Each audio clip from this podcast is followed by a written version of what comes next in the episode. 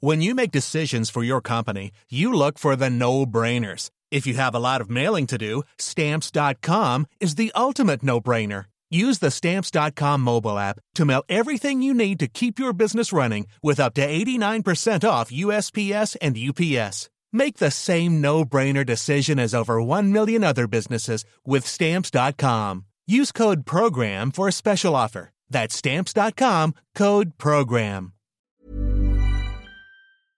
Tous très heureux de vous retrouver en direct sur CNews pour la belle équipe du week-end jusqu'à 17h, 3 heures de décryptage et de débat autour de l'actualité de ces dernières heures. Et avec au menu de nos discussions cet après-midi, nous reviendrons sur l'expulsion de l'imam Hassan Iqiyoussen, euh, suspendu euh, par le tribunal administratif de Paris. Gérald Darmanin a annoncé faire appel devant le Conseil d'État. La justice est-elle trop politique? On en parle dans un instant. Le gouvernement active sa cellule de crise pour faire face à la sécheresse la plus grave jamais enregistrée dans notre pays, selon Matignon. Une situation qui nous impacte tous et qui interroge sur la responsabilité des collectivités territoriale dans la mauvaise gestion de l'eau. Enfin, nous parlerons de cette haine anti-police qui semble gagner du terrain et s'intensifier dans notre pays. La belle équipe euh, du week-end avec euh, cet après-midi autour de la table Christian Proutot, fondateur du GIGN. Bonjour Christian, comment ça va? Ça va. Bien? Pleine forme. journée, c'est sur le plateau. Eh ben, toujours un plaisir en tous les cas de vous accueillir, Christian. William T. à vos côtés, président du Centre de réflexion Le Millénaire. Bonjour William. Bonjour. Tout va bien? Oui, tout va bien, merci à vous. Ravi de vous accueillir, bienvenue. Adrien Gomi également à vos côtés, député Renaissance de Seine-et-Marne. Bonjour Adrien. Bonjour. On démarre nos discussions, nos débats dans un instant. Là, il est 13h58. Euh, On va s'intéresser d'abord à l'essentiel de l'actualité. Le rappel des titres, et c'est avec Adrien Spiteri. Bonjour Adrien. Bonjour Mickaël, bonjour à tous. À la une de l'actualité, la Corse frappée par la sécheresse. Les deux départements de l'île de Beauté sont passés en état d'alerte renforcée. Selon le préfet de Haute-Corse, l'eau potable pourrait manquer dans 25 jours. On fait le point sur la situation sur place avec Christina Luzzi. L'annonce d'un risque d'une pénurie d'eau dans trois semaines et de nouvelles restrictions possibles ne laisse personne indifférent sur l'île de Beauté, que ce soit euh, du côté des consommateurs d'eau brute ou d'eau potable. Alors pour l'eau brute, il a été décidé de porter l'interruption d'arrosage hebdomadaire de 24 heures à 36 heures. Il va de soi euh, que pour tous les usages non agricoles, le sujet est aussi important et critique. Euh, certains Corses changent leurs habitudes. On a croisé des personnes qui remplissent leurs bouteilles d'eau, par exemple, dans des fontaines en nous disant, eh bien, c'est toujours ça de gagner, toujours ça d'économiser, ou qui utilisent même des bassins d'eau de pluie qui se rendent dans des lavoirs pour récupérer de l'eau pour arroser euh, des potagers ou des jardins d'agrément. Et puis il y a des Corses qui nous confient que le problème n'est pas nouveau ici, que c'est récurrent chaque année et qui disent ne rien avoir à faire, euh, ni des déclarations, ni des menaces de contrôle pourtant renforcées, ni même euh, des amendes pouvant aller jusqu'à 1500 euros. Nous avons rencontré un retraité en train d'arroser son jardin qui a refusé d'être filmé et qui nous a dit ils peuvent toujours venir mettre une contravention. Moi, j'en ai rien à faire. Mon jardin, je continuerai à l'arroser quand même. Alors fin août, lors du prochain point des autorités sur la situation des réserves d'eau, on pourra vérifier si l'appel à la responsabilité de tous lancé par le préfet de Haute-Corse a été entendu par la population insulaire. Dans la Loire, les coquilles de, corbicules sont de plus en plus présentes. Leur développement est principalement lié à l'éclaircissement des eaux dans la Loire depuis une dizaine d'années. La corbicule a pour effet de filtrer l'eau du fleuve. 12 personnes ont été tuées et 31 autres blessées ce matin dans l'accident d'un bus dans le nord-ouest de la Croatie. Le drame s'est produit sur une autoroute à 60 km au nord de Zagreb. À l'intérieur se trouvaient majoritairement des pèlerins catholiques selon le ministère croate de l'Intérieur. La directrice d'Amnesty International en Ukraine démissionne, une décision prise après la publication d'un rapport de l'ONG qui reproche aux forces armées ukrainiennes de mettre en danger des civils. Oskana Pokalchuk reproche au rapport d'avoir sans le vouloir servi la propagande russe. Voilà Mickaël pour l'essentiel de l'actualité à 14h. Merci Adrien et à tout à l'heure. Prochain point sur l'actualité avec vous, ce sera à 14h30. La belle équipe du week-end, c'est parti, 14h en compagnie de mes invités Christian Proto, William T et Adrien euh, Gomi. Et avant de revenir sur l'expulsion de l'imam Hassan euh, Iqiyoussen qui a été suspendu par le tribunal administratif euh, de Paris, on a appris ça hier matin, un mot très rapide sur les vacances du gouvernement. Où nos ministres passent-ils leurs vacances cette année? Vous allez voir que notre journaliste Jeanne Cancard est très renseignée sur le sujet. Une règle pour tous, rester joignable pendant ces trois semaines de repos. C'est pour cette raison que Matignon eh bien, demande à tous ses ministres de choisir une destination compatible avec l'exercice de leurs responsabilités et aussi que ça se trouve à trois heures maximum de la capitale. Par exemple, Elisabeth Borne, la première ministre, eh bien d'après nos confrères de l'AFP, elle se rend dans le Var, donc tout près du lieu de villégiature d'Emmanuel Macron, qui lui, depuis plus d'une semaine, est déjà dans le fort de Brégançon. Le président qui pourrait d'ailleurs y convoquer une réunion de ministres durant la trêve estivale concernant le risque de pénurie d'énergie à l'hiver. Pendant ce temps-là, Bruno Le Maire, lui, le ministre de l'économie, bien, il va se rendre en Bretagne, puis aux Pays-Bas. Vous avez aussi Éric Dupond-Moretti qui, comme à son habitude, eh bien, va aller à Nice, ou encore Gérald Darmanin qui, lui, va poser ses valises près de Marseille. L'été, c'est aussi l'occasion des coups de com', ou en tout cas des jolies cartes postales pour les ministres et les secrétaires d'État. Par exemple, la ministre de la Culture, Rima Abdul Malak, est attendue elle, dans le Cantal, pour un festival de théâtre international. Ou encore Sarah El Airi à la jeunesse, elle qui a prévu de se rendre dans une colonie de vacances en Haute-Savoie. Elisabeth Dorn, elle aussi, elle se réserve du temps pour quelques déplacements estivaux, même si on ne sait pas encore lesquels, avant la reprise, le Conseil de ministres de rentrée qui aura lieu, lui, le 24 août prochain. Bon, a priori, la consigne de rester euh, euh, à deux ou trois heures de Paris a été respectée là-dessus. Christian Proto, euh, nos ministres sont irréprochables. Ben oui, parce que malheureusement, on le sait que chaque fois qu'il y a un problème et, qu'on découvre que les ministres prennent aussi des vacances, y ont aussi droit, tout de suite, ça engendre des polémiques. On se souviendra du Premier ministre euh, Castex qui s'était retrouvé à Ibiza. En plus, on lui avait même reproché. C'était Jean-Michel Blanquer. C'était le ministre de, ministre de l'Éducation nationale. Oui. Euh, pardonnez-moi, oui. Mais euh, il y, a toujours ce problème où le Français euh, veut que ces politiques, dont on dit qu'il a toujours des rapports difficiles avec ces politiques, il veut en plus qu'ils soient disponibles et au pied, prêts à accomplir sa mission. Donc je crois qu'il n'est pas illogique que le gouvernement fasse attention à ça, parce que même si on peut comprendre qu'ils ont besoin de bouger, on est aussi satisfait quand ils sont disponibles. Voilà. William T, on a des, ministres qui sont prêts effectivement euh, à, dégainer à tout moment. Ils, sont qu'à deux, heures, deux ou trois heures de Paris, donc tout va bien. Oui, c'est important de le souligner, qu'ils sont disponibles en cas de, en cas de problème. Je pense que la difficulté qu'ils ont pour eux, c'est qu'on parle de leurs vacances. Et je pense que c'est un souci dans la mesure où on vit une période de sécheresse qui peut rappeler ce qui s'est passé lors de la canicule de 2003, à l'époque où Jean-Pierre Raffarin avait été mis en difficulté euh, en raison de la canicule et que le gouvernement n'était pas disponible et que le président de la République n'était pas disponible non plus. Je pense qu'ils ont une difficulté dessus, notamment parce qu'en fait, les moyens des Français se sont taris avec euh, ces derniers temps. C'est-à-dire qu'il y a une question qui est posée sur la question de l'eau potable. Éventuellement, on parle des questions de rationnement au niveau euh, de l'énergie et de l'électricité. On parle également de rationnement supplémentaire. D'inflation notamment. Et donc, du coup, les difficultés des Français s'empirent. Et dans le même temps, les ministres profitent d'un moment. Évidemment, c'est mérité parce que l'année qu'ils vont devoir affronter va être très compliquée. Ils vont faire face à différents problèmes, la crise économique, une crise financière, une crise monétaire.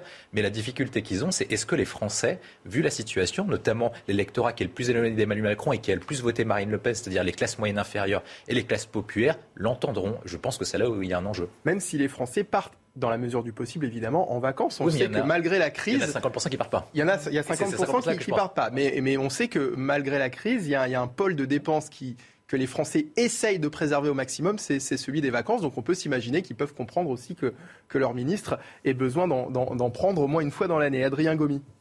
Je pense que les ministres ont été à la tâche euh, jusque très, très tardivement, puisque la session parlementaire s'est terminée il y a peu. Ils ont droit à quelques jours de repos, mais c'est important en effet qu'ils soient proches de Paris. Jusqu'à très tardivement, même s'ils ne sont pas au pouvoir depuis, depuis très longtemps pour certains. Hein. Euh, oui, bien sûr, mais on, voit la continuité du précédent quinquennat et on voit immédiatement qu'on a souhaité faire voter des lois importantes pour les Français, conformément aux engagements pris par le président de la République, notamment sur le pouvoir d'achat.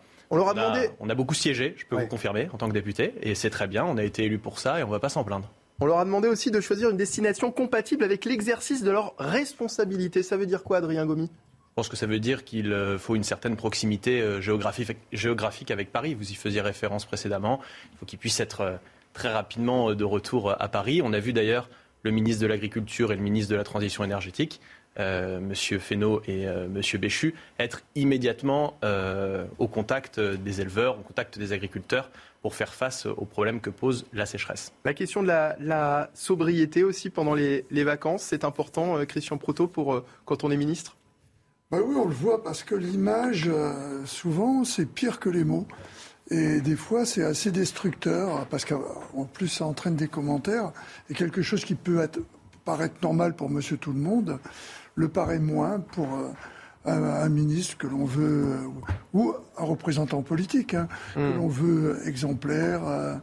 donc, bien sûr, euh, on peut s'en étonner, parce que souvent, ça fait, comme on dit, le buzz, alors que peut-être il n'y a pas de quoi le faire, en faire autant.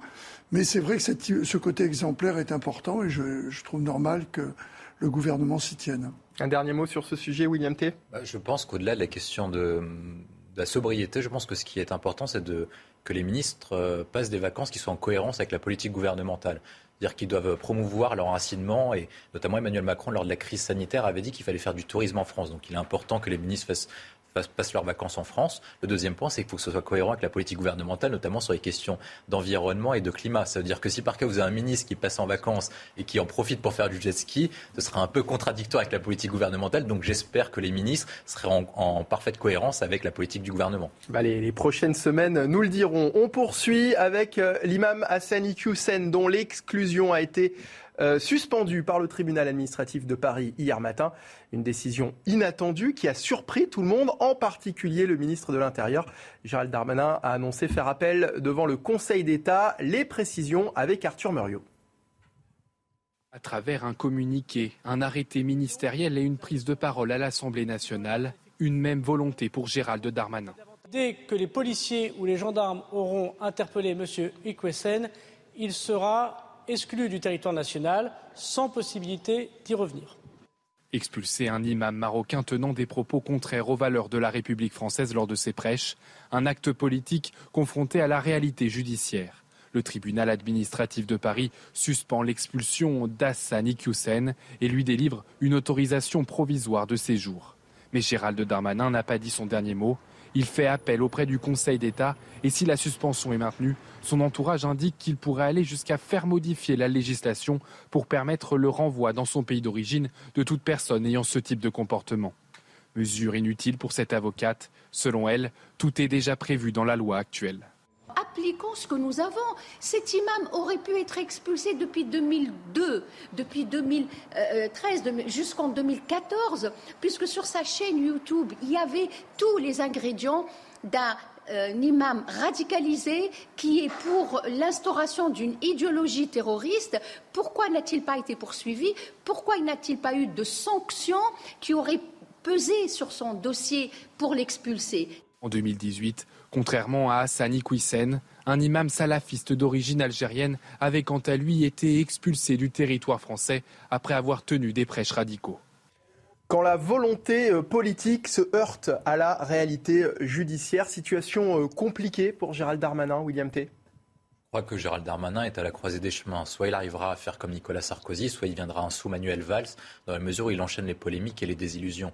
Euh, il a emblématisé pardon, la question de l'expulsion de l'imam et il savait à peu près, je pense en amont, que la voie administrative aurait des difficultés parce qu'il avait la voie, le choix entre l'expulsion par la voie judiciaire ou par la voie administrative. Il a choisi la voie administrative qui est plus rapide, mais la voie judiciaire était plus sûre. Je pense que ce qui se joue pour de Gérald Darmanin, c'est une sorte de rapport de force avec la majorité présidentielle et avec Emmanuel Macron dans la mesure où on est en train de discuter du rapport de loi sur l'immigration. On sait qu'Emmanuel Macron lui a demandé de revoir sa copie, où Gérald Darmanin veut aller beaucoup plus loin dans la mesure où on le voit dans le cas d'espèce, la France est enfermée dans un carcan administratif, législatif et diplomatique qu'on doit combattre si par cas on veut expulser l'immigration. Ensuite, après, ce sera à la France de choisir qui elle accueille et qui elle accueille pas. Ce sera le peuple souverain qui décidera. Mais ce ne sera pas les textes, notamment la Convention européenne des droits de l'homme, qui imposera à la France de maintenir quelqu'un sur son territoire dans lequel on ne veut pas. Donc je pense que Gérald Darmanin savait qu'il y avait des risques sur ces questions de procédure. Il est quand même allé jusqu'au bout parce que ça permettait deux options. Soit par cas l'imam est expulsé, soit par cas le tribunal bloquait l'expulsion de l'imam. Et donc dans ce cas-là, il pouvait revenir en disant, bah regardez, on voit bien que les règles actuelles en matière de l'immigration n'étaient pas, ne, ne, permettent pas de l'expulser. Et donc, du coup, je demande une modification sur deux sujets majeurs, la question migratoire et la question du totalitarisme islamique. Hmm. Et sur ces deux points, on devra aller plus loin que la question de la loi séparatisme et des textes en rigueur pour abattre le carcan administratif. Et ça, on va en reparler tout à l'heure. Mais vous, vous croyez que Gérald Darmanin avait euh, conscience de ce risque? Moi, je, bah, je, pense que monsieur le sait aussi. Quand vous avez un ministre, vous avez une décision, vous avez notre ministre. C'est-à-dire que chaque ministre reçoit une note ministre. Je peux vous même donner le plan. Ça veut dire que vous avez l'état des lieux, l'insoutenabilité du constat et les solutions solution proposée. Parce que quand on l'a entendu, et encore sur CNews il y a quelques jours, il, paraissait quand même vraiment sûr de lui. Hein, non, mais c'est-à-dire que vous avez des forces et des faiblesses. Évidemment, le cabinet du ministre et la direction juridique du ministère de l'Intérieur n'est pas en état de savoir quelle va être la décision du, du Conseil d'État, dans la mesure où il y a une séparation des pouvoirs entre exécutif et judiciaire. Par contre, il y a des forces et des faiblesses. Et je, ça m'étonnerait que le ministère de l'Intérieur et le service juridique du ministère de l'Intérieur et le cabinet du ministre Gérald Darmanin n'avaient pas étudié la possibilité pour que ce soit bloqué, notamment en raison de l'article 8 de la Convention européenne des droits de l'homme qui impose le respect du droit à la vie privée. Euh, Adrien Gomi, Gérald Darmanin était conscient de ce risque de, blocage de cette demande d'exclusion? Au risque de vous décevoir, je, je, ne pense pas qu'il y ait euh, d'antagonisme entre la majorité présidentielle et Gérald Darmanin. en tant que député de la majorité présidentielle, je soutiens pleinement l'action menée par Gérald Darmanin, par le ministre de l'Intérieur, qui est courageux depuis euh, sa nomination, avec un, bilan euh, quand même assez, euh, assez important dans le domaine.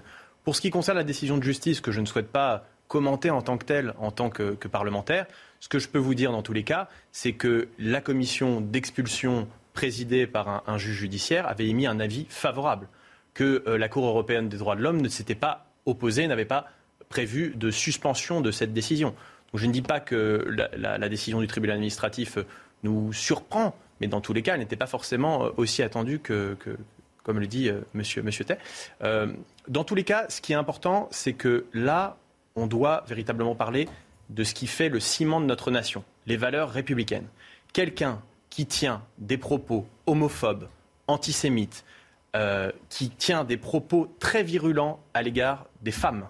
Vous avez vu, je ne vais pas citer, je, me suis amusé, entre guillemets, à, rassembler ce florilège d'insultes multiples et de provocations, n'a rien à faire sur le territoire national. C'est une évidence. Euh, c'est ce que d'ailleurs le ministre de l'Intérieur a mené depuis sa nomination. Je rappelle qu'il y a quand même 70 imams qui ont été expulsés parce que radicalisés, 20 mosquées radicalisées qui ont été également fermées. Donc il faut continuer et puis voir ensuite si euh, des évolutions législatives doivent être envisagées. Adrien Gomis, ce que vous dites là-dessus, enfin, je crois qu'autour de la table, on est tous d'accord hein, sur, sur, sur la question. Je crois que les Français aussi sont tous d'accord. on a tous vu ce sondage. Hein, 91% des, des Français euh, euh, souhaitent que les, les, les imams qui, qui, prêchent effectivement des, des paroles anti-républicaines soient, soient, soient, soient, expulsés. Donc sur ce sujet, il y a, il y a, j'ai envie de dire, il n'y a, a, a, pas de question la, la, question, elle est sur le fait de, de, ce blocage, en fait. Pourquoi le tribunal administratif prend aujourd'hui une telle, une telle décision? Est-ce est-ce que on, a, on a l'impression qu'il y a un règlement de compte finalement entre euh, la, justice et le ministre, euh, qui, d'une certaine manière, avec son annonce, a peut-être pris euh, les devants d'une décision de justice et que ça a pu poser problème? Je ne rentrerai pas dans ce genre de débat. Je pense que la justice est indépendante en France. C'est une fierté. L'affaire euh, mais est-ce que justement la on verra le Conseil d'État ce que le Conseil d'État La justice est indépendante, mais est-ce que justement le fait que, Gérald Darmanin ait annoncé cette exclusion euh, sans peut-être tenir compte justement de, que, du, fait que la justice est indépendante, est-ce que euh, eh ben derrière il s'est pas pris un, petit revers de, du tribunal administratif de Paris? Je ne pense pas. Le tribunal administratif rend sa décision au regard de, je cite, l'atteinte disproportionnée à la vie, enfin, comment dire, à sa vie familiale et privée. Donc je ne pense pas qu'il y ait de règlement de compte avec le ministre. Et puis voyons, voyons euh, euh, ce que décidera euh, le Conseil d'État. Christian Proto. Bah, moi, je considère que à partir du moment où on veut mettre en évidence un problème et que l'on choisit un exemple pour mettre en évidence ce problème, il faut tout construire. Et que le tribunal administratif ait pris une décision qui est plus on s'en rend bien compte sur la forme que sur le fond, c'est parce que l'expulsion sur le fond, euh, la forme, elle n'est elle est pas contestable, mais ensuite, dès que si on rentre pas au fond, eh bien, on reste sur les arguments qui peuvent être liés simplement aux conséquences de l'expulsion. Et sur le fond, elle n'est pas contestable, mais sur la forme, il y a des, des voilà. Absolument. Et je suis pas persuadé que le Conseil d'État va, revenir là-dessus. Hein. Hmm. Moi, je suis tout à fait l'avis de Georges Fenech sur ce, euh, sur ce dossier qui, euh, qui est intervenu euh, sur votre plateau. je crois que tant qu'on restera sur les bases qui ont conduit à l'expulsion, on risque de se faire juridiquement, enfin le gouvernement risque de se faire juridiquement retoquer. La question qui se pose, et, elle, elle, était bien évoquée par William, c'est de savoir au fond ce que l'on veut et ce que l'on décidera dans ce qui est à venir. Je donne un exemple tout bête. Il est évoqué par le, ministre, et je le comprends, l'argumentaire des frères musulmans. Il en parle. Mais les frères musulmans, que je sache pour le moment, ils ne sont toujours pas interdits. Donc les propos qui pourraient être reprochés, propos pour une partie de ces propos, et je suis tout à fait d'accord avec vous, monsieur le député, ils sont inacceptables. Mais on a été obligé de faire un florilège qui remonte à plusieurs années.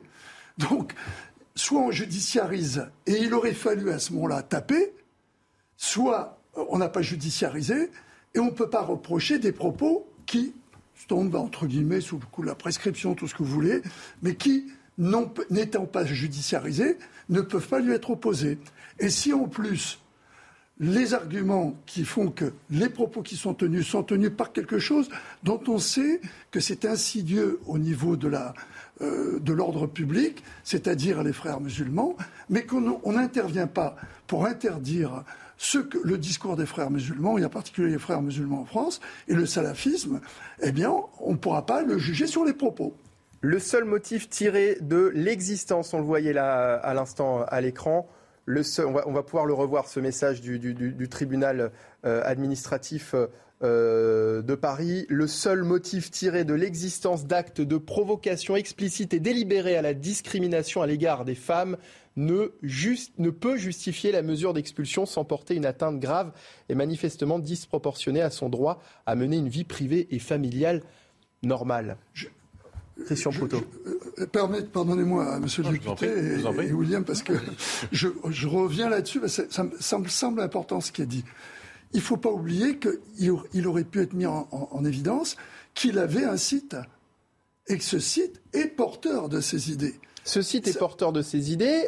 c'est une personnalité euh, euh, de l'islam qui influence énormément la jeunesse aussi. Ça a été dit et redit. On aura d'ailleurs euh, l'occasion d'en reparler. Adrien Gomi, je vous donne la parole. Vous souhaitiez réagir au Plusieurs choses. De, Christian vous disiez, si, vous me le permettez, vous disiez sur le fond, tout le monde est d'accord pour condamner. Non, force est de constater qu'il y a des responsables, ou plutôt des irresponsables politiques, du côté de la France insoumise, qui défendent indirectement les propos qui ont été tenus euh, par cet imam euh, radicalisé. Je parlais de la vie des Français, hein. oui, 91% j'entends bien, mais c'est important. il y a 9% des Français qui ne sont pas d'accord. C'est important de le rappeler tout de même. Deuxièmement, euh, cet imam radicalisé, pour que les Français nous comprennent bien, est étranger, son titre de séjour arrive à expiration, et il ne me paraît pas incroyable que son titre de séjour ne soit pas renouvelé et que cette personne, au regard des propos inqualifiables qu'il a tenus, contraires aux valeurs de la République, contraires aux valeurs de laïcité, contraires aux valeurs élémentaires qui font le ciment de notre nation, soit expulsée. C'est très important de le rappeler. Ensuite, nous verrons le Conseil d'État, les évolutions législatives possible. Mais en tous les cas, le fait que Gérald Darmanin, le ministre de l'Intérieur, fasse preuve de courage sur le sujet. Je rappellerai juste une chose. Sur le précédent quinquennat, on a eu des lois importantes qui ont été votées, qui n'ont pas été soutenues euh, par beaucoup d'opposition, y compris par le Rassemblement national qui se fait. Euh, qui se présente en bon médecin, mais qui, a fortiori, est un très mauvais euh, pharmacien. Mmh. Parce qu'en réalité, il ne règle pas les problèmes, mais il se nourrissent plutôt de ces problèmes. je rappelle que la loi sur le séparatisme allait dans ce sens-là elle a fait beaucoup, notamment pour prévoir zéro subvention publique aux associations qui prêchent la haine, pour interdire les certificats de virginité. Non mais, bien entendu, moi je crois à la politique des petits pas, je ne suis pas un révolutionnaire. Celles et ceux qui promettent le grand soir sur tous les sujets, sécuritaires, économiques, etc., se trompent. Alors, je voudrais, la politique des petits pas. Je voudrais qu'on vienne sur effectivement la, décision attendue du, Conseil d'État. Vous nous en parliez à l'instant, euh, euh, Christian Proto. Euh, vous nous parliez de, de, Georges Fenech qui s'est exprimé hier sur notre antenne, consultant CNews. Le Conseil d'État peut-il confirmer cette décision du tribunal administratif? Eh bien, oui, selon Georges, on l'écoute.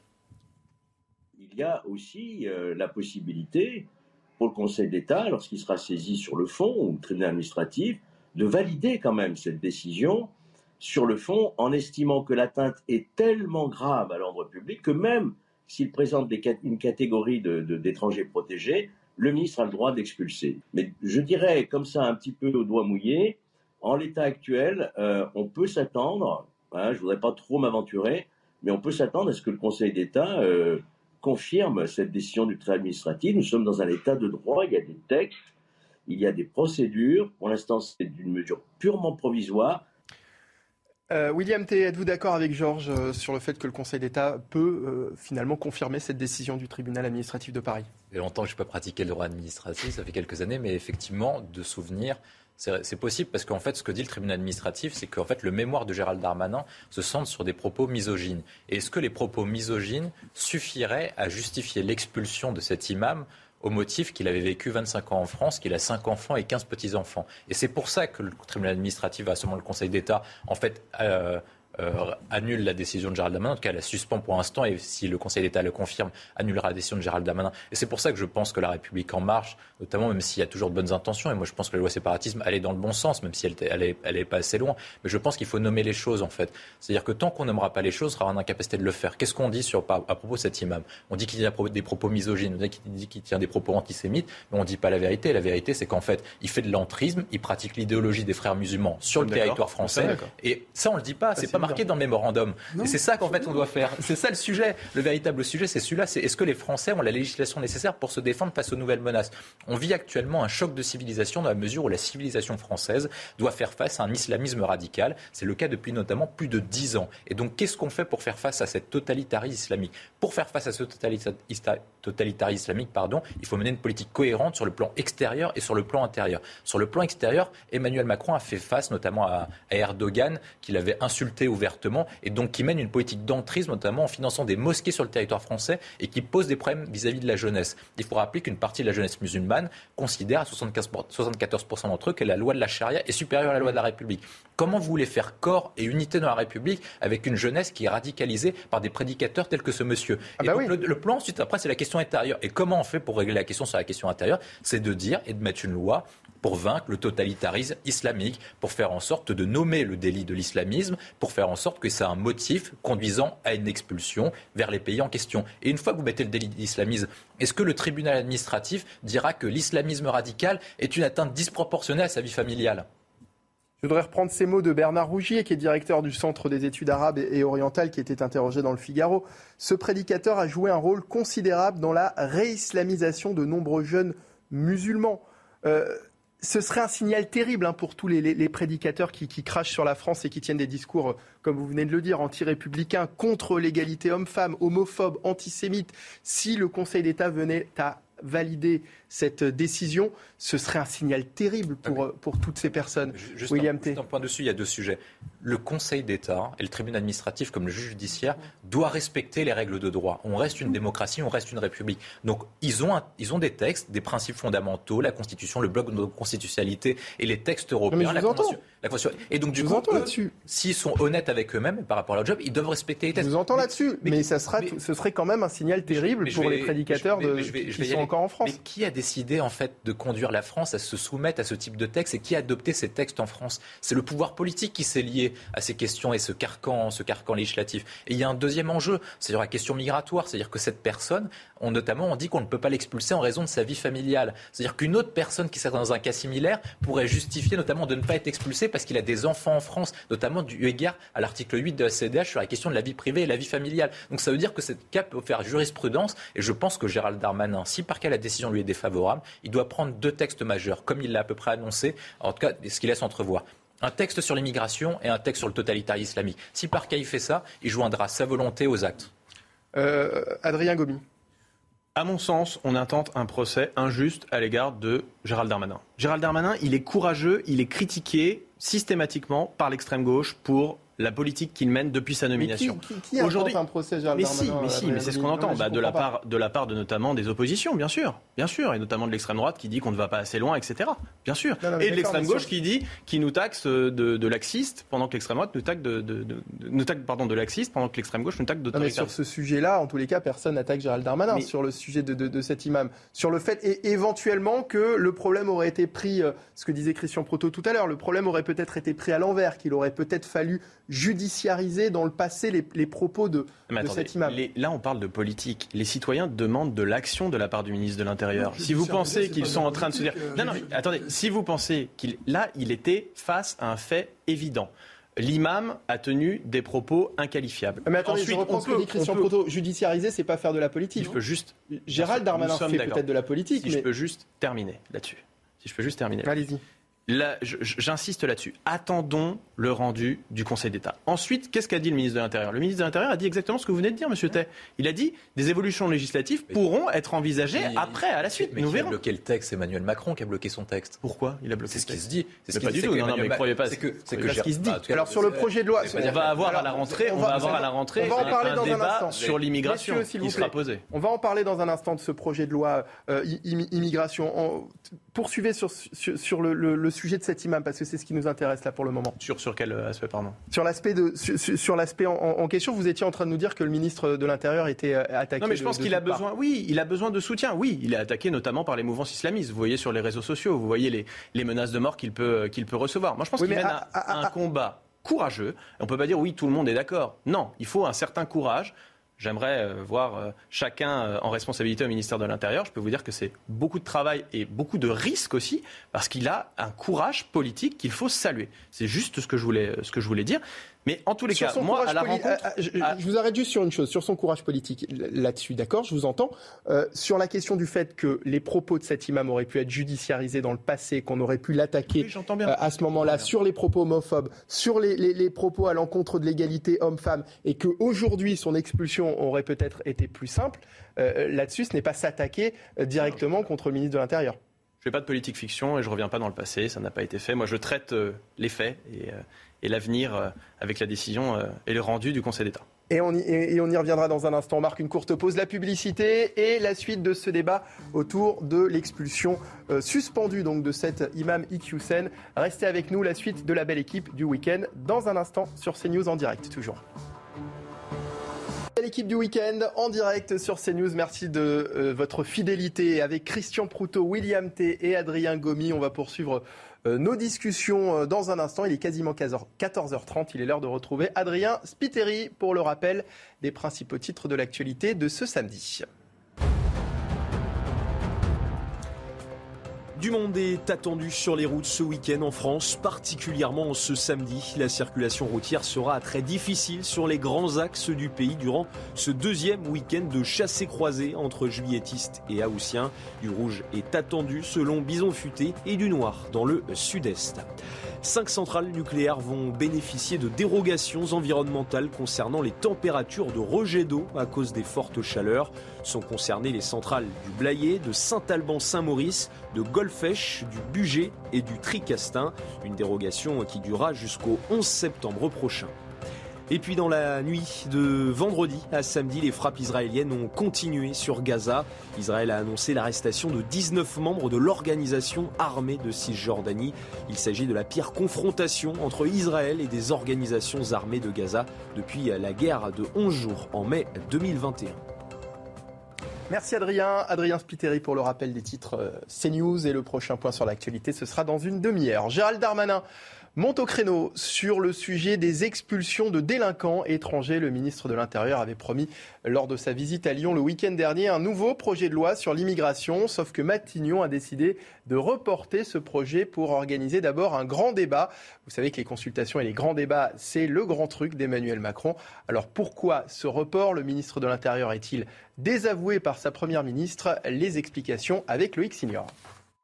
En fait, Gérald Darmanin, il a annoncé cette loi euh, immigration à la suite de ce qui s'est passé à la Guillotière à Lyon, en disant qu'il allait accélérer les procédures de rapatriement, notamment grâce aux OQTF qui sont pas respectés en, France. Donc, il avait déjà ce texte dans les, dans les tiroirs, mais en annonçant cela sur le terrain à Lyon, ça a brusqué non seulement Emmanuel Macron parce que cette loi n'était pas terminée, et ça a bousculé le calendrier du président de la République, qui était déjà d'ailleurs parti en vacances, et surtout ça a bousculé Elisabeth Borne, qui n'était pas forcément au courant de cette annonce, et là, elle a voulu faire un acte d'autorité, le premier de cette nouvelle première ministre avec un homme fort du gouvernement, le ministre de l'Intérieur, numéro 3 du, gouvernement, et qui a aussi des ambitions politiques personnelles. Emmanuel Macron ne pourra pas se représenter en 2027. Il a des concurrents, euh, notamment à droite, Bruno Le Maire, Edouard Philippe qui n'est plus au gouvernement mais qui a créé son parti Horizon, qui fait partie de la majorité présidentielle. Gérald Darmanin veut apparaître comme un homme fort et un homme qui comptera à l'avenir en se plaçant sur euh, la peut-être première préoccupation des, des Français, euh, c'est la sécurité, c'est son domaine de compétence et il promet une loi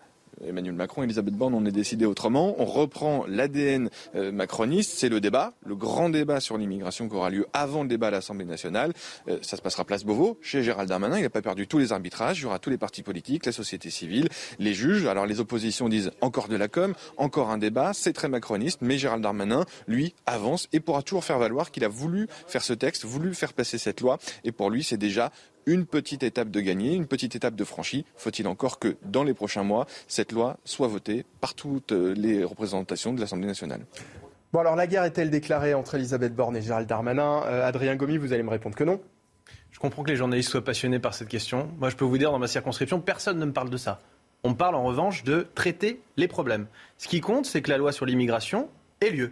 Ensuite, là, on parle d'une question de calendrier. On essaye de parler des ambitions des uns et des autres. Sincèrement, on se trompe en parlant de ça.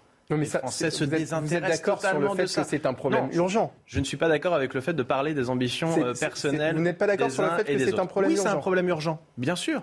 Mais sur le grand débat, l'idée est bonne. On va pouvoir poser à plat un débat qui malheureusement n'a jamais été véritablement abordé en France. Pourquoi est-ce que le, si gou- ce n'est pourquoi est-ce euh, que le gouvernement est, aussi attaché à, à- à ces grands débats, à ces grandes consultations? Écoutez, c'est marrant le, le- le mépris que je peux entendre à l'égard du grand débat. Si, mais si Il je peux pas me de mépris, permettre. je Mais vous si, pose si, la un question, un Adrien certain Gomi. mépris, parce qu'on parle de grand débat macroniste. Non, mais c'est pas un mépris, c'est juste qu'on que- on, se souvient par exemple des états généraux de la justice. Allez-y, je peux juste terminer mon propos. Euh, le grand débat national qui avait été engagé avec les collectivités, avec les maires, avec les élus locaux de tous bords, a été salué par tout le monde. Et je peux vous dire, dans ma circonscription, Ah, j'ai des maires qui ne sont absolument texte, pas. euh, Non mais attendez, attendez, Attendez, laissez Adrien- Adrien lien qui Gomi avait été rompu entre les collectivités et l'État. Ça, ça a permis de renouer les liens. Oui, je peux vous dire que, y compris des maires et des élus locaux qui ne sont absolument pas de, la coul- de ma couleur politique, le reconnaissent. Et disent d'ailleurs qu'Emmanuel Macron, pour quelqu'un qui n'avait pas été élu euh, euh, auparavant, euh, maîtrisait parfaitement les sujets locaux. Donc non, moi je crois à la vertu du grand débat. C'est très important qu'on pose ce sujet. Parce qu'on voit les sorties des uns et des autres, on voit les propositions extrémistes. Mais en, en réalité, il faut qu'on règle les problèmes des citoyens. Lorsqu'ils veulent plus de sécurité, il faut y répondre. Il faut arrêter l'idéologie. On aborde tout sur le prisme de l'idéologie en France. À mon avis, il faut cesser ça. Et je trouve que euh, Gérald Darmanin y répond parfaitement.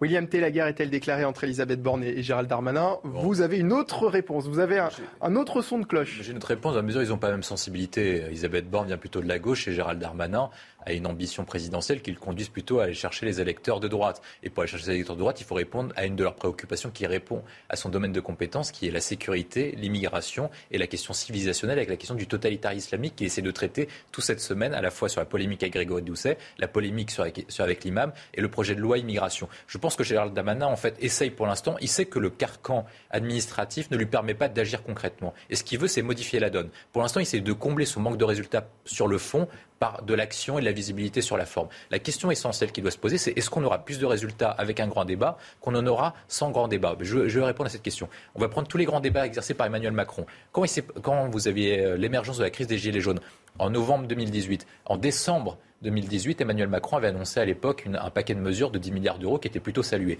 Ensuite, après, il avait organisé un grand débat. Qu'est-ce qui a débouché du grand débat entre janvier et avril 2019 Absolument rien. Il a organisé un grand débat avec les élus locaux qui devait aboutir à une grande loi de décentralisation avec les collectivités territoriales sur une clarification des compétences. Est-ce que vous avez vu une clarification des compétences entre La loi l'État et les, 4D, si, et la les loi co- 4D et avance- les collectivités 5D, pardon, En tout cas, avance, les euh, élus avance locaux disent, que ça sans rien par Certains élus, certains élus, pas tous. Ensuite, après, quand vous regardez le grand débat porté sur la question des états généraux de la justice, est-ce qu'aujourd'hui, on, dé- on déplore toujours le manque de moyens dans la justice et le fait que, que la France dépense deux fois moins par habitant que l'Allemagne? Donc, le grand débat avez ne vu les permet pas- augmentations? le grand Vous avez vu les augmentations le grand de débat- budget Le grand débat ne permet pas d'agir. Moi, je pense que Gérald Darmanin avait la bonne intuition, notamment dans les propos qu'il indique au Figaro. On n'a pas eu le texte, donc c'est par rapport au texte qu'il avait indiqué dans le Figaro, dans la mesure où ça permettait de répondre à une partie des problématiques de la française, notamment sur la question des obligations de quitter le territoire avec la question diplomatique. Je pense que si par cas il aurait posé le texte au Parlement, les républicains auraient été forcés de le voter dans la mesure où ils auraient été d'accord avec une partie des sujets et on aurait eu un texte sur l'immigration dès septembre-octobre qui aurait été voté et applicable rapidement.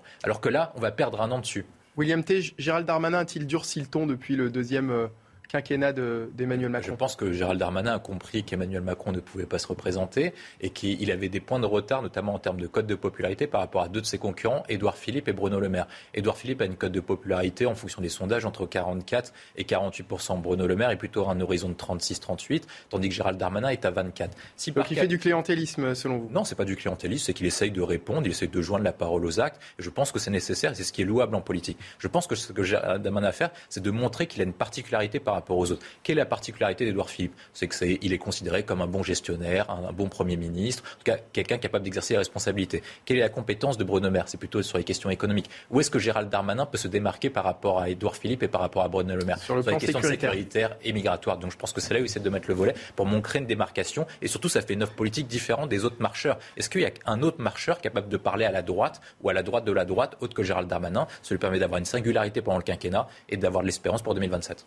Le nouveau visage de, l'Assemblée nationale a, aussi euh, accentué euh, ce durcissement de ton de la part du ministre de l'Intérieur? Bah, je, pense que, de toute façon, on a, on a changé de régime. On a changé de régime, l'époque est différente. Moi, c'est pour ça que quand on parle de troisième tour social, de manifestation dans la rue, je ne suis pas totalement certain. Je n'exclus pas, mais je pense que maintenant, désormais, le débat politique est redevenu idéologique et il a lieu à l'Assemblée nationale. il est tout à fait sain dans une démocratie qu'un débat ait lieu à l'Assemblée nationale. Et pour cela, Gérald Darmanin, plutôt que ce qui se passait au départ de la Macronie, qu'est-ce que c'est que la Macronie initialement? C'est plusieurs points. C'est le progressisme, le, dépassement du clivage entre gauche et droite et surtout le gouvernement des experts. On avait dit globalement qu'on arrêtait de mettre entre guillemets des politiques élus locaux pour mettre davantage des techniciens.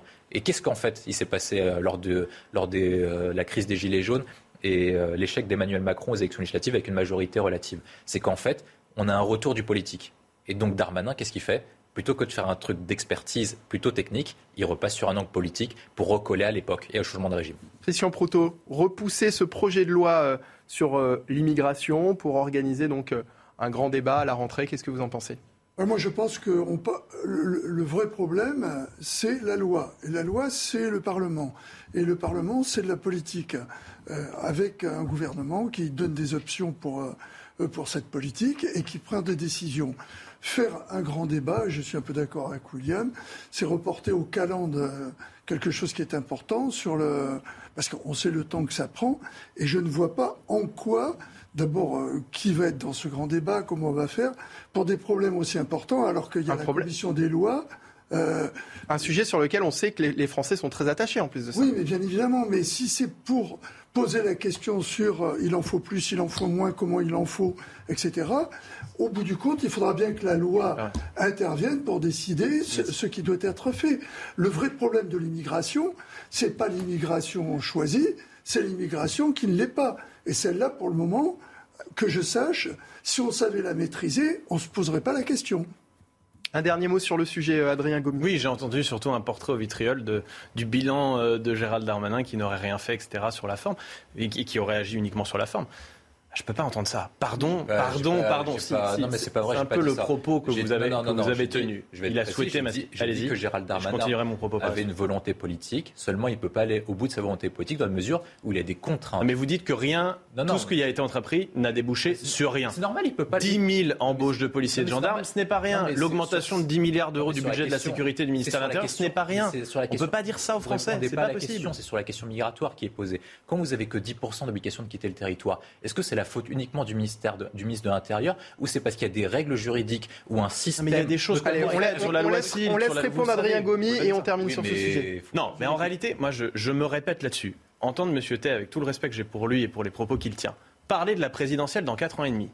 Je l'invite à aller sur le terrain. Moi, je peux vous dire, encore une fois, dans ma circonscription, dans les discussions que j'ai avec les citoyens, ils s'en moquent complètement. Malheureusement, parfois, ils se moquent des élections qui ont lieu euh, dans deux semaines. Donc, je peux vous dire que les élections dans quatre ans et demi, savoir qui se présentera, qui pourrait, ça intéresse les journalistes. Ça intéresse les journalistes. Ça n'intéresse absolument pas les Français. Les Français, ils veulent des réponses concrètes aux problèmes qu'ils rencontrent. et aujourd'hui, et aujourd'hui, mais non, mais pas du tout. Je viens de vous le dire. Sur les 10 000, les 10 000 embauches de, policiers et de gendarmes, c'est beaucoup.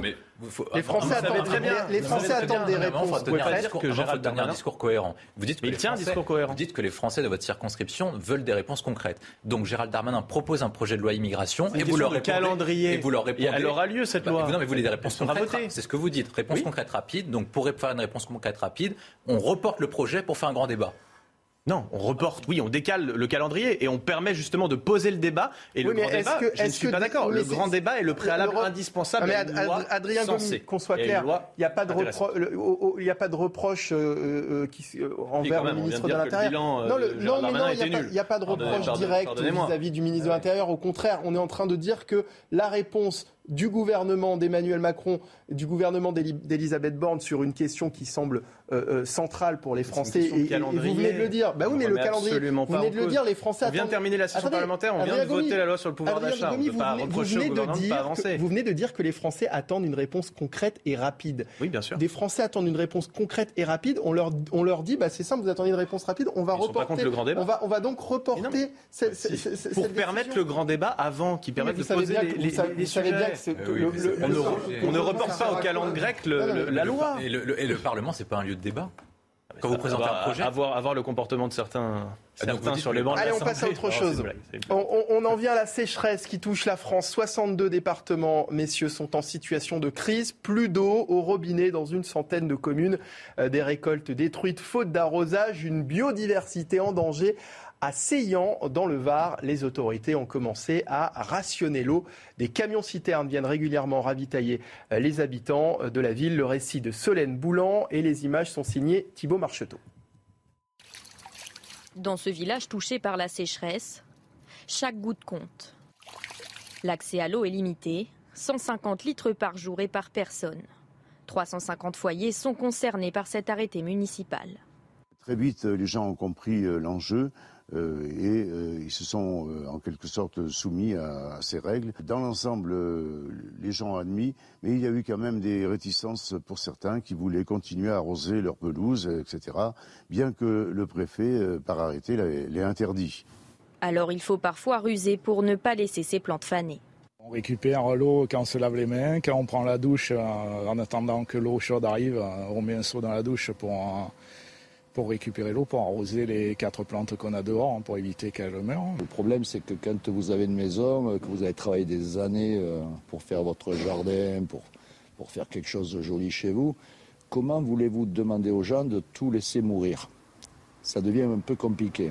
Pour s'assurer du respect de la consommation d'eau, la police procède régulièrement à des contrôles chez les particuliers.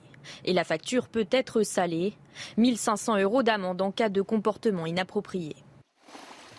Et avec nous pour en parler, euh, Guy Bani, un habitant de Seyan, justement, qui, qui, nous rejoint actuellement euh, en direct de Seyan. Bonjour, monsieur. Bonjour, monsieur. Euh, comment est la situation à, à Seyan actuellement pour vous? Comment est-ce que vous la vivez? La situation est une situation de restriction. vous avez des contraintes d'utilisation euh, suite à des demandes de, la communauté de communes et de la mairie qui, dans mon quartier, nous limite à 150 litres euh, par jour, et dans d'autres parties de la communauté de communes, 200 litres par jour. Donc ça veut dire quoi concrètement? Ça veut dire que on, la vie, euh, on s'adapte. Dans la vie de tous les jours, ça veut dire quoi? Vous pouvez évidemment continuer. Bah, concrètement, bah, concrètement, ça veut dire que les pratiques ont changé. Par exemple, par rapport à l'année dernière, donc moi personnellement, dans ma maison, euh, j'ai arrêté tout ce qui était arrosage automatique. Euh, j'ai arrêté. Euh, j'avais un petit potager, donc j'ai abandonné le potager. je fais très attention à mon utilisation à domicile, c'est-à-dire que je m'assure que mes, mes, mes tambours de machine à laver sont bien remplis lorsque je la fais tourner. Je la fais tourner rarement. idem pour le lave-vaisselle. Euh, je prends des douches en commençant à l'eau froide, euh, etc. Donc on apprend hein, rapidement. Alors c'est des, on apprend rapidement. C'est des restrictions que vous comprenez personnellement? Ah, Je comprends tout à fait, oui, bien sûr. 1500 euros d'amende en cas de comportement euh, inapproprié, on a raison selon vous de sanctionner? À mon avis, on a tout à fait raison parce que le comportement inapproprié d'un citoyen, finalement va affecter les autres. Donc il faut que tout le monde soit responsable. Ça ne me pose pas de problème. Quel message vous auriez envie d'adresser euh, aux autres habitants de, votre commune et puis aux, habitants en, France qui sont euh, concernés par, par ces problèmes de, restriction avec des risques de coupure? Il y a une centaine de, communes hein, qui sont concernées actuellement par des coupures d'eau.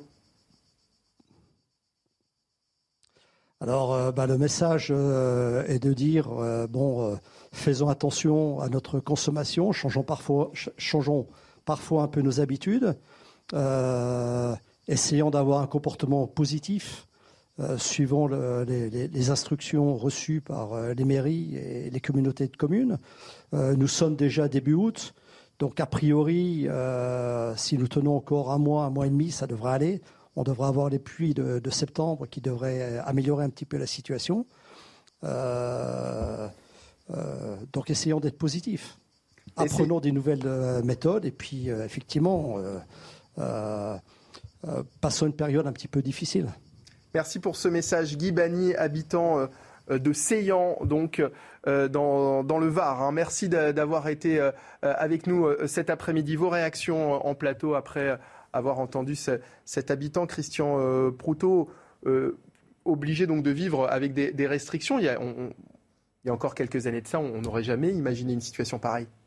Non, on l'aurait peut-être pas imaginé, tout en sachant que le problème de l'eau est un problème que l'on connaît, qui est assez récurrent suivant, euh, suivant les, saisons. Euh, il y a même des fois, il y en a trop, parce que justement, comme on a beaucoup bétonné, l'absorption de la terre, en particulier dans, les épisodes sévenols, conduit aux inondations catastrophiques que l'on connaît. Donc il y a tout un tas de problèmes autour de l'eau.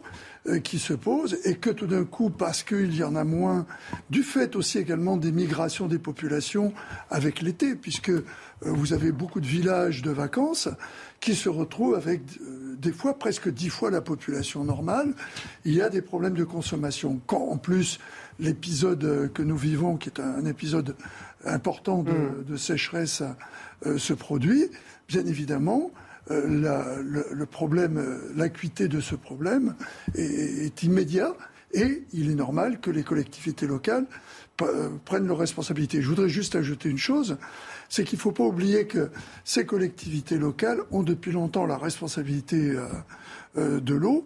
J'entendais que certains Corses, sur des mesures prises également dans leur région, ronchonnaient parce que l'État n'avait pas fait ce qu'il devait.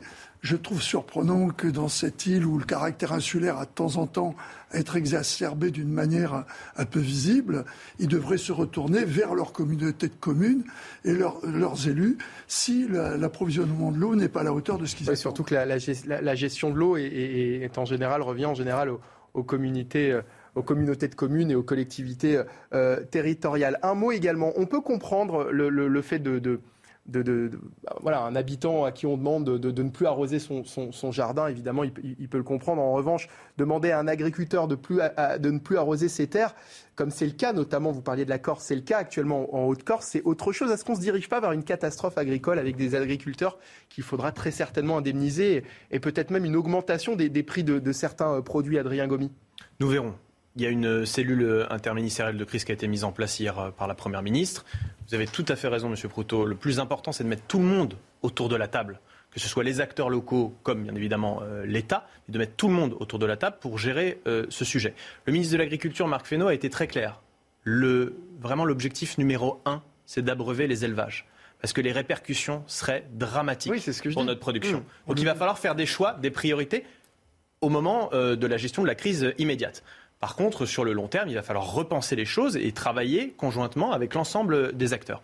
Mais dans un premier temps, il faut, euh, il faut répondre, et je comprends tout à fait le désarroi euh, de certains agriculteurs, bien évidemment. On ne peut pas être insensible à ça. mais euh, priorité sur les éleveurs. William T. Je, je suis tout à fait d'accord avec la première partie. Moi, ce qui m'intéresse, c'est également la question de la politique à long terme. Parce qu'en fait, on sait, notamment à cause des grandes mutations mondiales, avec la question du réchauffement climatique, qui est au-delà en fait de la question du réchauffement climatique, c'est la question du dérèglement climatique. Effectivement, l'augmentation de la température sur la planète a des conséquences et ça provoque des événements de catastrophes naturelles de plus en plus extrêmes et de plus en plus récurrents. Et je pense que dessus, on s'est trompé de politique, notamment vis-à-vis de la transition énergétique. Je ne suis pas là pour accabler Emmanuel Macron. Je pense que c'est une erreur depuis une vingtaine ou une trentaine d'années, dans la mesure où on a dépensé, en raison de la fiscalité sur l'essence, la fiscalité environnementale, tout le sur des éoliennes qui nous rapportaient quasiment rien sur le, sur le volume énergétique, alors que tout cet argent aurait pu nous assurer une souveraineté énergétique. Et en plus, je vais arriver sur la question de la sécheresse, permettre les investissements en termes d'infrastructures, euh, permettre, les investissements en termes d'infrastructures sur les questions d'eau et permettre notre transition vers l'économie circulaire. Parce que pour le point sur la question de l'eau, évidemment, la ressource va se rarifier. Et donc, il faut permettre un nouvel, un nouvel écosystème avec l'économie circulaire, réutiliser, réutiliser l'eau déjà usagée et ensuite permettre la construction d'infrastructures pour conserver et stocker l'eau. Allez, dans un instant, nous allons revenir sur les violences urbaines qui semblent se multiplier malheureusement dans notre pays. Restez avec nous, ce sera euh, pour la suite de la belle équipe du week-end, toujours en direct sur CNews en compagnie de nos invités, juste après la pub. A tout de suite.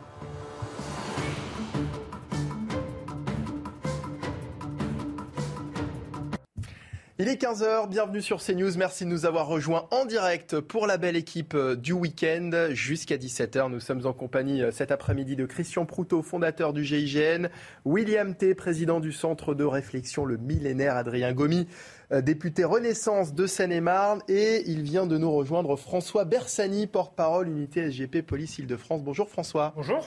Euh, on va revenir dans un instant sur les violences urbaines qui se multiplient dans notre pays. Mais d'abord, 15h, il est l'heure de nous arrêter sur les principaux titres de l'actualité euh, de ce samedi. Et c'est avec Arthur Muriot. La France connaît une sécheresse historique en métropole. 93 départements sur 96 font l'objet de restrictions d'eau. 66 sont déclarés comme étant en crise. Une situation qui pourrait encore s'aggraver au courant de ce mois d'août. La première ministre Elisabeth Borne a activé une cellule interministérielle de crise. Un pompier est décédé lors d'une intervention pour éteindre un feu de champ en Loire-Atlantique. Âgé d'une cinquantaine d'années, il a été victime d'un malaise cardiaque. Il est décédé à l'hôpital de Saint-Nazaire. L'été dernier, les pompiers de Loire-Atlantique avaient déjà été endeuillés après la mort d'un sapeur-pompier lors d'un entraînement. Les exercices militaires chinois se poursuivent autour de l'île de Taïwan. Les autorités taïwanaises ont détecté plusieurs avions et navires qui auraient franchi la ligne médiane du détroit de l'île. Pour eux, cela ne fait aucun doute. Ils font face à une simulation d'attaque. La situation s'est envenimée après la visite sur l'île de Nancy Pelosi, la présidente de la Chambre des représentants américains. Merci Arthur et prochain point sur l'actualité, ce sera dans une demi-heure. Arrêtons-nous maintenant sur les violences urbaines qui semblent se multiplier direction la commune de Nangy en Seine-et-Marne où les, euh, nuits sont en ce moment bien agitées. Attaques contre les forces de l'ordre, destruction du mobilier urbain. Sur place, la situation est extrêmement tendue, comme nous le montre ce sujet d'Adrien Spiteri, Nicolas Winkler et Sacha Robin. À Nangy, dans le quartier de la Mare au Curé, les actes de délinquance se multiplient depuis plusieurs jours. Ici, c'est c'est chaud en ce moment. C'est chaud, quoi. En une semaine, des lampadaires et neuf caméras de vidéosurveillance ont été détruits. La maire de la ville constate les dégâts estimés à 100 000 euros. Une partie du matériel, vous voyez euh, les parties éclairage, les parties euh, caméras. Mardi soir, une cinquantaine de gendarmes ont également été pris à partie par des tirs de mortier. Face à cette escalade de violence, deux arrêtés ont été pris par la municipalité. Euh, l'un donc pour réglementer euh, la consommation d'alcool, l'autre pour interdire les rassemblements de plus de trois personnes entre 22h30 et 6h du matin. Euh, l'idée étant de donner les moyens aux forces de l'ordre, aux forces de gendarmerie, de pouvoir agir le plus efficacement possible pour permettre à la majorité des habitants du quartier de retrouver le calme auquel ils ont droit. Des mesures insuffisante pour cet élu de l'opposition. La situation est pire, je dirais même bien pire aujourd'hui que ce qu'elle n'était auparavant quand c'était une mairie communiste qui était accusée de, laxisme. D'ailleurs, c'est sur un programme de sécurité qu'ils se sont fait élire. Donc au bout de deux ans, quand on voit la situation, on peut se dire qu'ils ont largement échoué. En avril déjà, plusieurs dégradations avaient eu lieu dans la ville.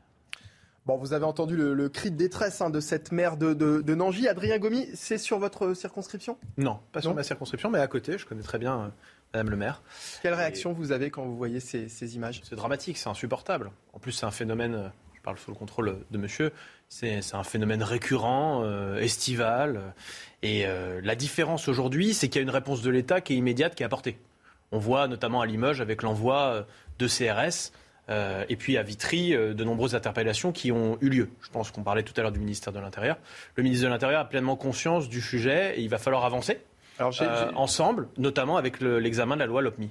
Il y a eu une tête de François Bersani quand vous avez dit il y a une réponse de l'État qui est très expressif quand, vous avez, quand, quand, Adrien Gomi a dit qu'il y avait une réponse de l'État qui était apportée. Là-dessus, bon, non, mais après, je ne vais pas faire de, je vais pas faire de chicaillerie avec euh, Monsieur le député, mais si euh, on estime en fait qu'une réponse euh, policière s'est projetée en urgence lors d'une crise, une compagnie républicaine de sécurité, que ce soit d'ailleurs c'est la même qui est intervenue successivement à Vitry, à Limoges et dans toutes les zones à crise, ça c'est c'est pas vraiment une réponse. C'est on, on essaye d'éteindre d'éteindre le feu, mais il faut aussi réalisé euh, où est passée la police nationale dans certains quartiers, enfin gendarmerie nationale ou, euh, ou police nationale. On nous avait vendu les communautés de brigades en gendarmerie qui allaient euh, être euh, là au service des citoyens. On, avait, euh, on nous avait servi aussi bah, depuis 2017 un renouveau pour euh, la police nationale.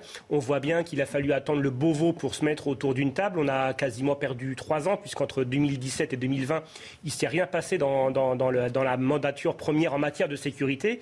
Et c'est en 2020, avec l'arrivée de ministres un peu punchy comme M. Dupont-Moretti à la justice ou M. Darmanin au ministère de l'Intérieur, qu'on a commencé à prendre conscience parce que ce n'était pas la priorité du moment. Donc aujourd'hui, on voit que le vernis, euh, le vernis craque un peu partout. Et euh, oui, je, je fronçais les, les, sourcils et les yeux quand M. Gomi a parlé de faits saisonniers.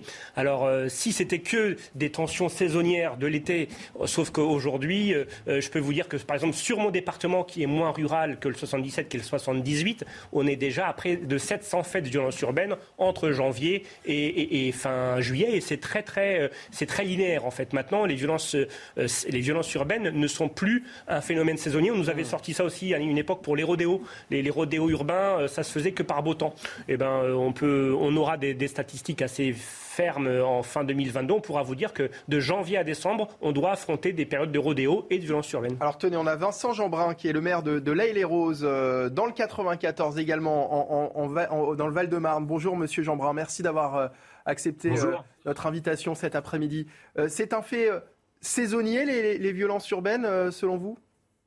Alors j'ai bondi quand j'ai entendu ça. Monsieur le député a parlé de faits euh, estivales. C'est euh, malheureusement un, devenu totalement continu, avec plus ou moins d'intensité, puisque vous l'avez vu, on va de la, la, grosse bagarre au pied des tours jusqu'à de la véritable guérilla urbaine, comme c'était le cas dans mon département, dans la commune voisine de Vitry, où là on est quasiment sur de, de la guerre avec des cocktails Molotov, des commissariats pris sur, pour cible, c'est évidemment des niveaux de tension qui sont euh, totalement inacceptables et qui mettent en colère nos concitoyens. Moi, j'adresse toute ma solidarité à ma collègue de Nangy, euh, que je connais par ailleurs, et on était heureux avec la région Île-de-France de financer l'installation des caméras de vidéosurveillance qu'elle a mise en place.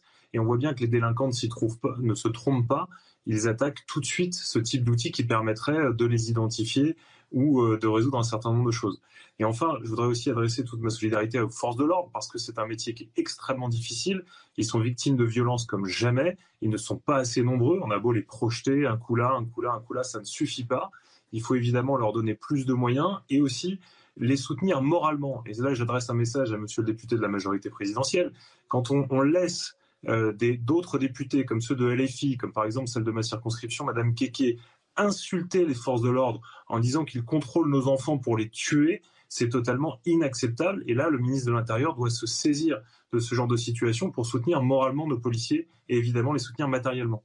Là-dessus, on est évidemment euh, tous d'accord, Adrien Gomi aussi, euh, je pense. En revanche, euh, quand, Adrien Gomi vous parle de, de, réponse de l'État face, à face à ces violences, est-ce qu'elles sont suffisantes selon vous?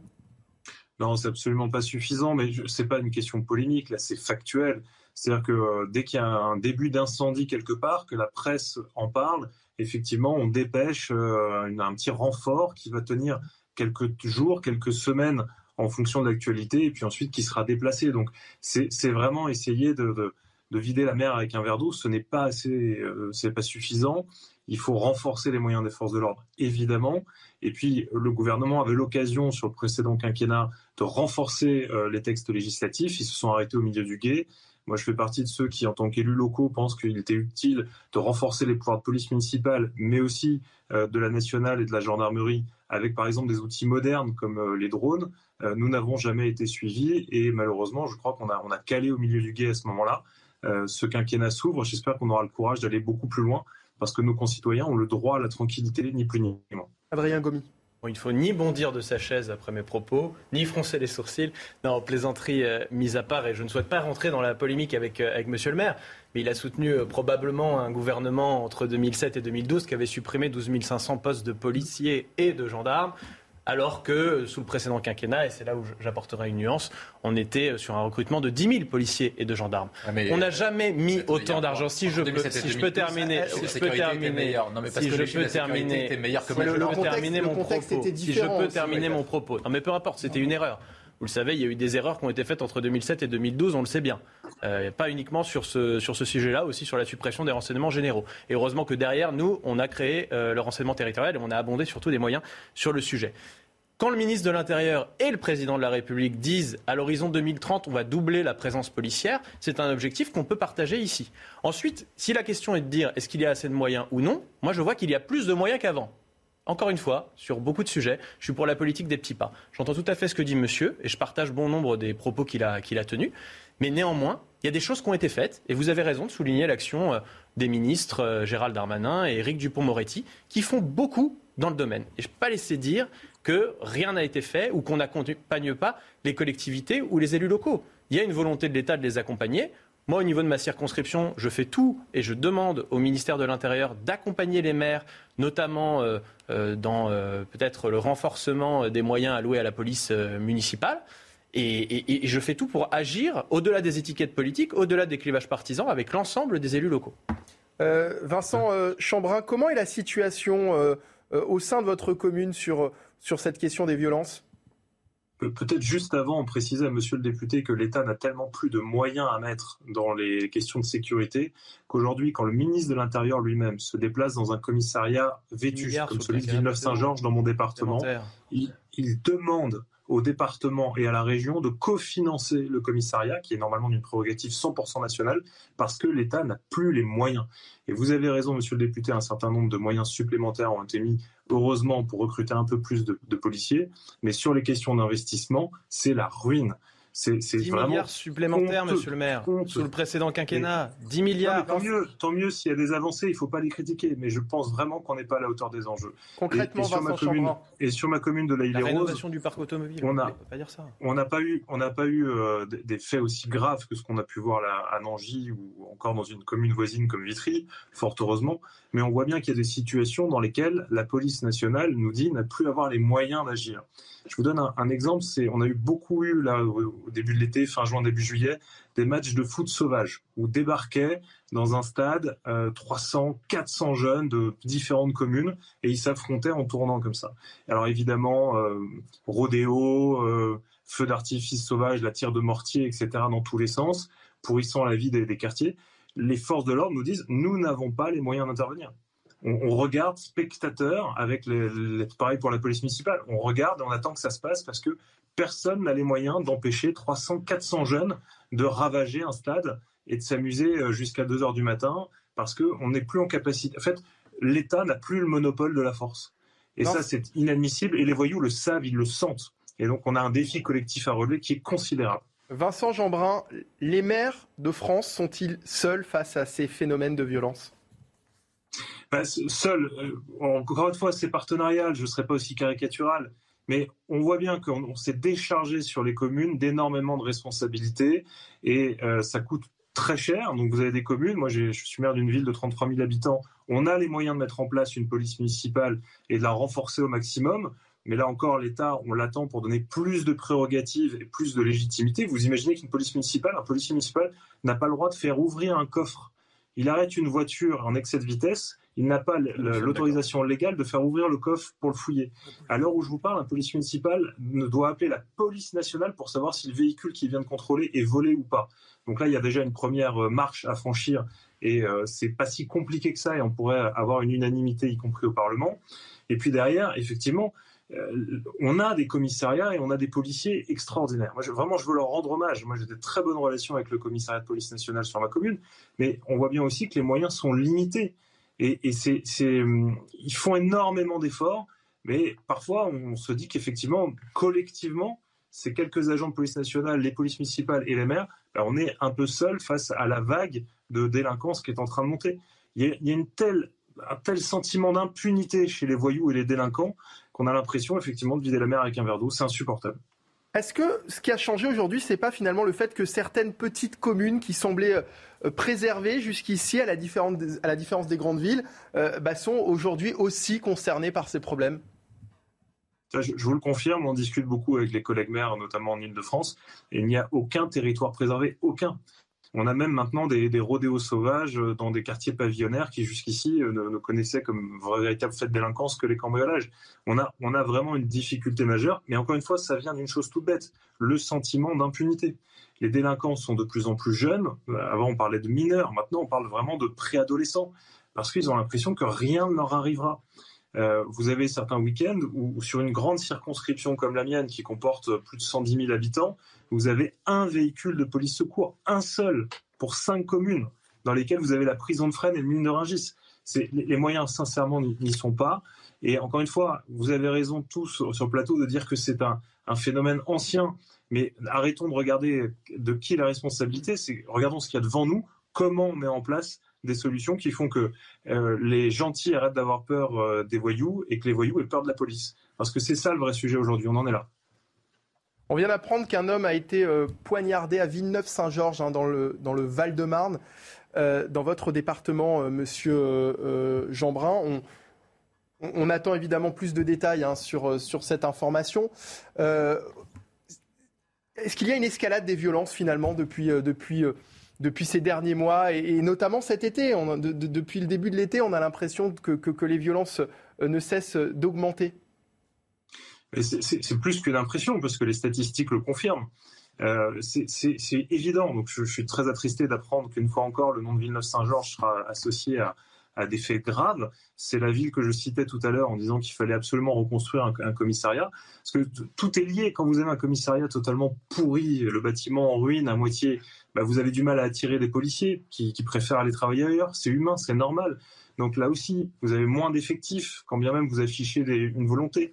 Et puis derrière, vous avez des délinquants qui se disent, je peux tout essayer de toute façon. Bah, j'ai quasiment aucune sanction derrière. Déjà, encore faut-il qu'on m'attrape. Et quand on m'attrape, surlâché très très rapidement. C'est ça qu'il faut remettre sur le tapis aujourd'hui. Il, y a, ce, système police-justice qui est totalement à repenser.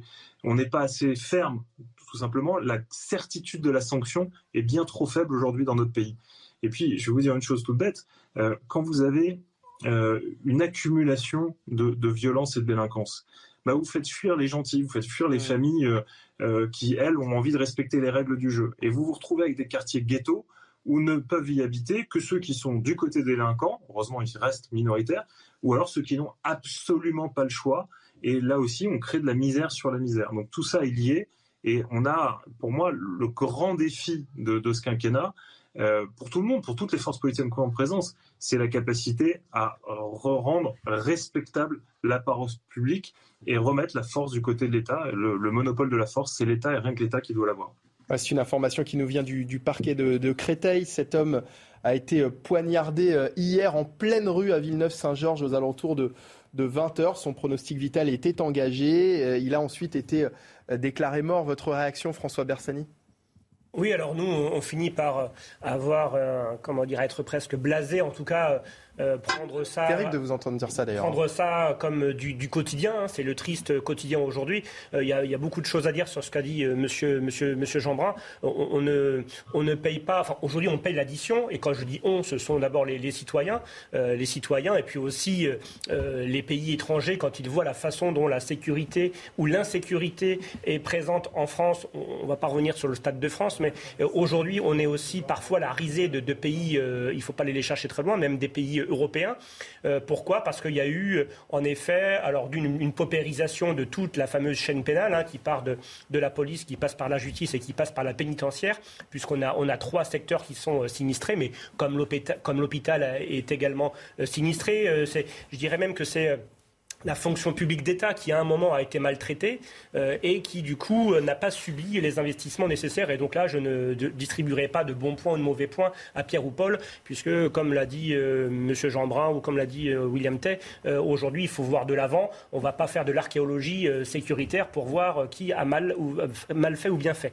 maintenant, par exemple sur Villeneuve-Saint-Georges ou sur la Île-et-Rose et autres, on, on paye aussi, ou dans le 77 et dans le 91 et dans le 78, on paye aussi des politiques publiques qui ont participé à la fermeture de services de police. C'est ce qu'ils appelaient la mutualisation dans les années à partir de 2014.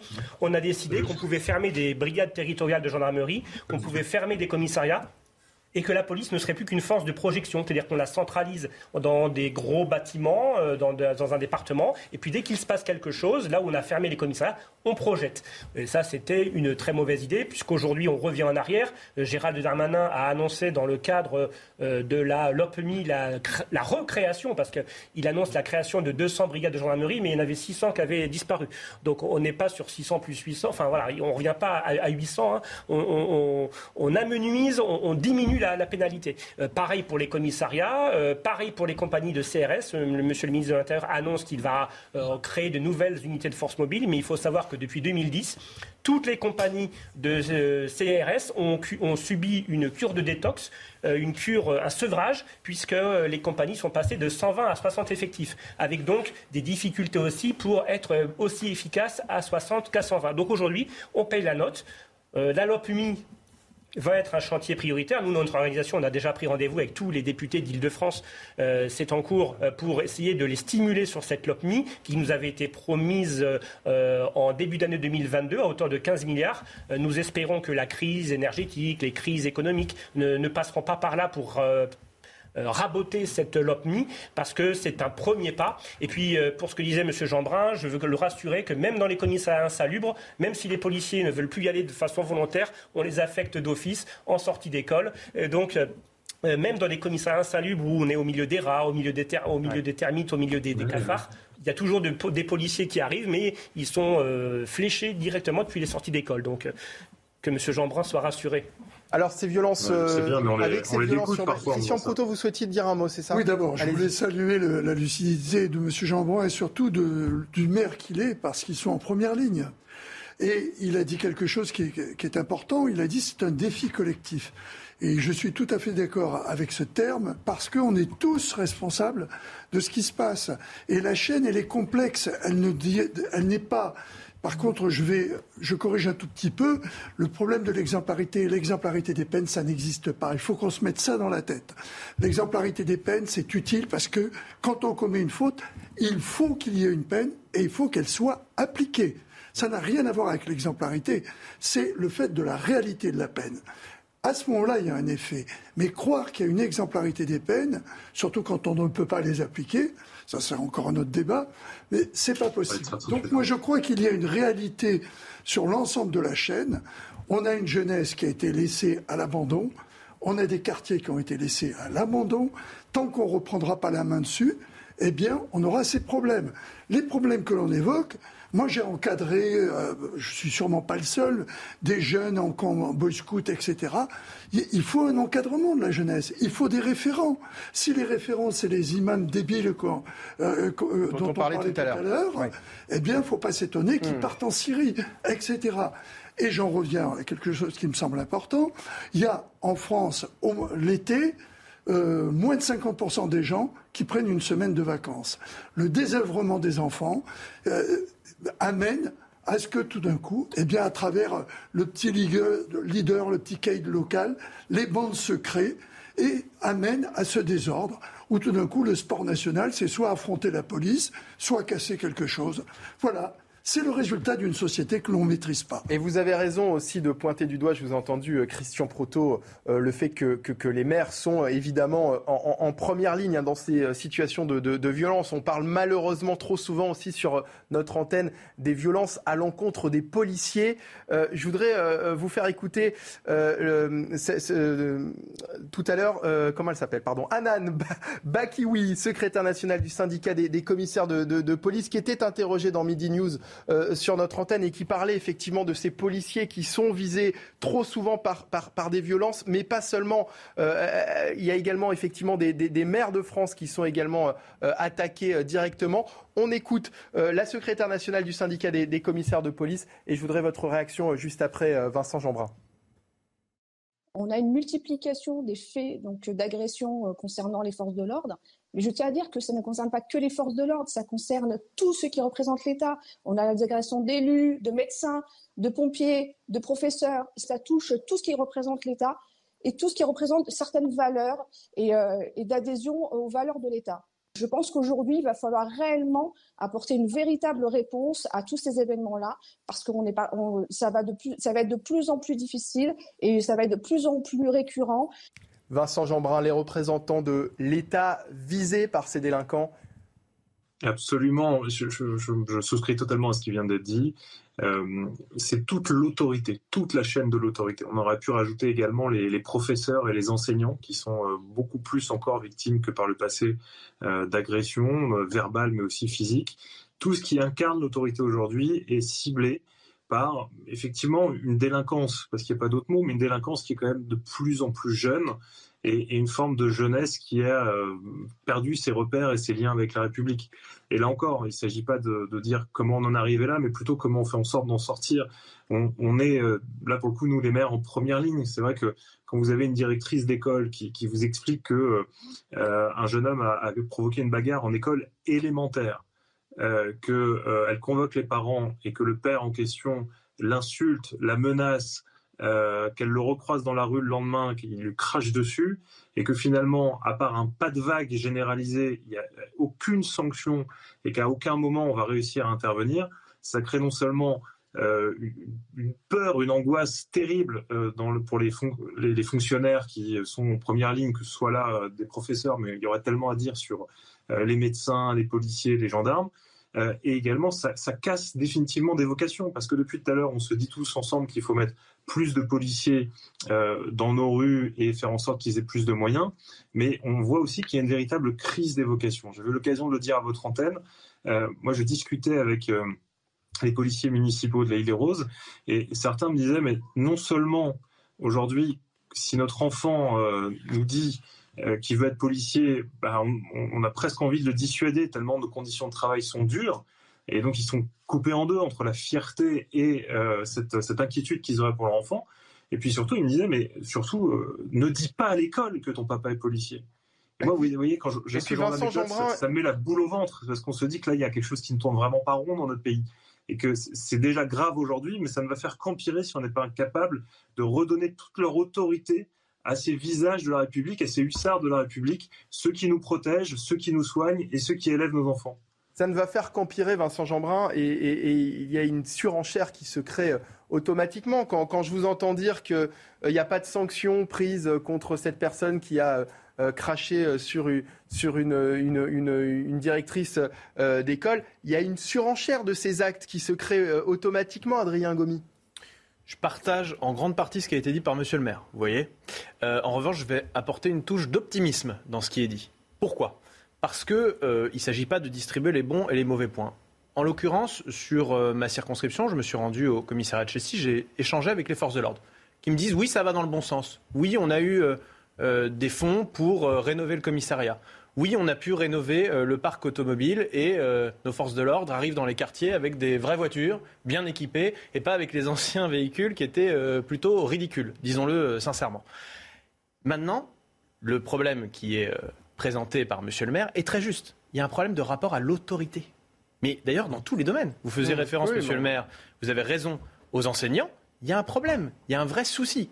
Donc on a une chaîne, il y a plusieurs actions qui doivent être menées, aussi une responsabilité des parents, il ne faut pas euh, se le cacher. L'État ne peut pas tout faire. Je sais qu'en France, on aime bien euh, demander à l'État d'agir sur tous les domaines, partout, tout le temps. Il y a beaucoup à faire.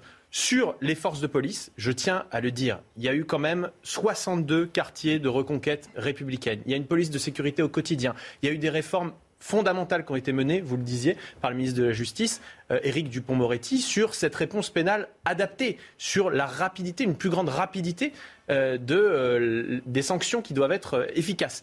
Donc on avance. Bien sûr, il faut aller plus loin. Ça, je pense qu'on le partage tous autour du plateau, mais il y a des choses qui sont faites. Il y a des choses qui sont faites. Merci beaucoup Adrien Gomi, député Renaissance de Seine-et-Marne, d'avoir été avec nous cet après-midi. Vincent Jeanbrun, maire de l'Aile-et-Rose, je vous remercie également. Merci d'avoir, de nous avoir donné de, votre temps. Christian Proutot, William T et François Bersani, vous restez avec moi. On se retrouve dans un instant, juste après la pub, pour la suite de la belle équipe du week-end en direct sur CNews. A tout de suite. De retour, la belle équipe en direct jusqu'à 17h en compagnie de Christian euh, Proutot, William T et François Bersani. La suite de nos débats et de nos discussions dans un instant, juste après le rappel des principaux titres de l'actualité. Avec vous, Arthur Muriot. Les axes routiers français affrontent le second chassé-croisé de l'été à midi. 1060 km d'embouteillage ont été relevés. La journée est classée rouge par bison futé pour les départs au niveau national et noir dans un large quart sud-est pour les retours. C'est du rouge sur l'ensemble de l'Hexagone. La journée est plus chargée que samedi dernier qui avait enregistré un pic de 860 km de bouchons.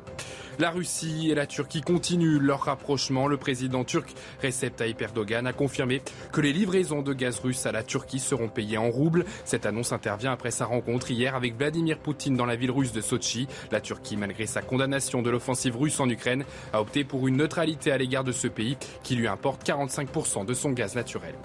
Dix mineurs sont toujours coincés sous terre 48 heures après l'effondrement de trois puits à charbon dans le nord-est du Mexique. 260 secouristes sont mobilisés. C'est la pression d'une inondation qui a causé ce drame. Les secours tentent donc d'évacuer l'eau grâce à des pompes submersibles pour tenter de faire sortir les victimes. Merci Arthur et prochain euh, point sur l'actualité, ce sera à 16h. La belle équipe euh, du week-end avec Christian Proutot, William T, François Bersani et j'accueille Michael Sadoun, chroniqueur pour le Figaro, expert des questions de laïcité qui nous a rejoint euh, en plateau. Bonjour. Bonjour. Bienvenue, merci d'avoir été d'accepter d'avoir été avec nous cet après-midi. Je voudrais qu'on revienne d'abord sur cette affaire hier soir à Pontoise, une moto qui pratiquait du rodéo a percuté deux enfants.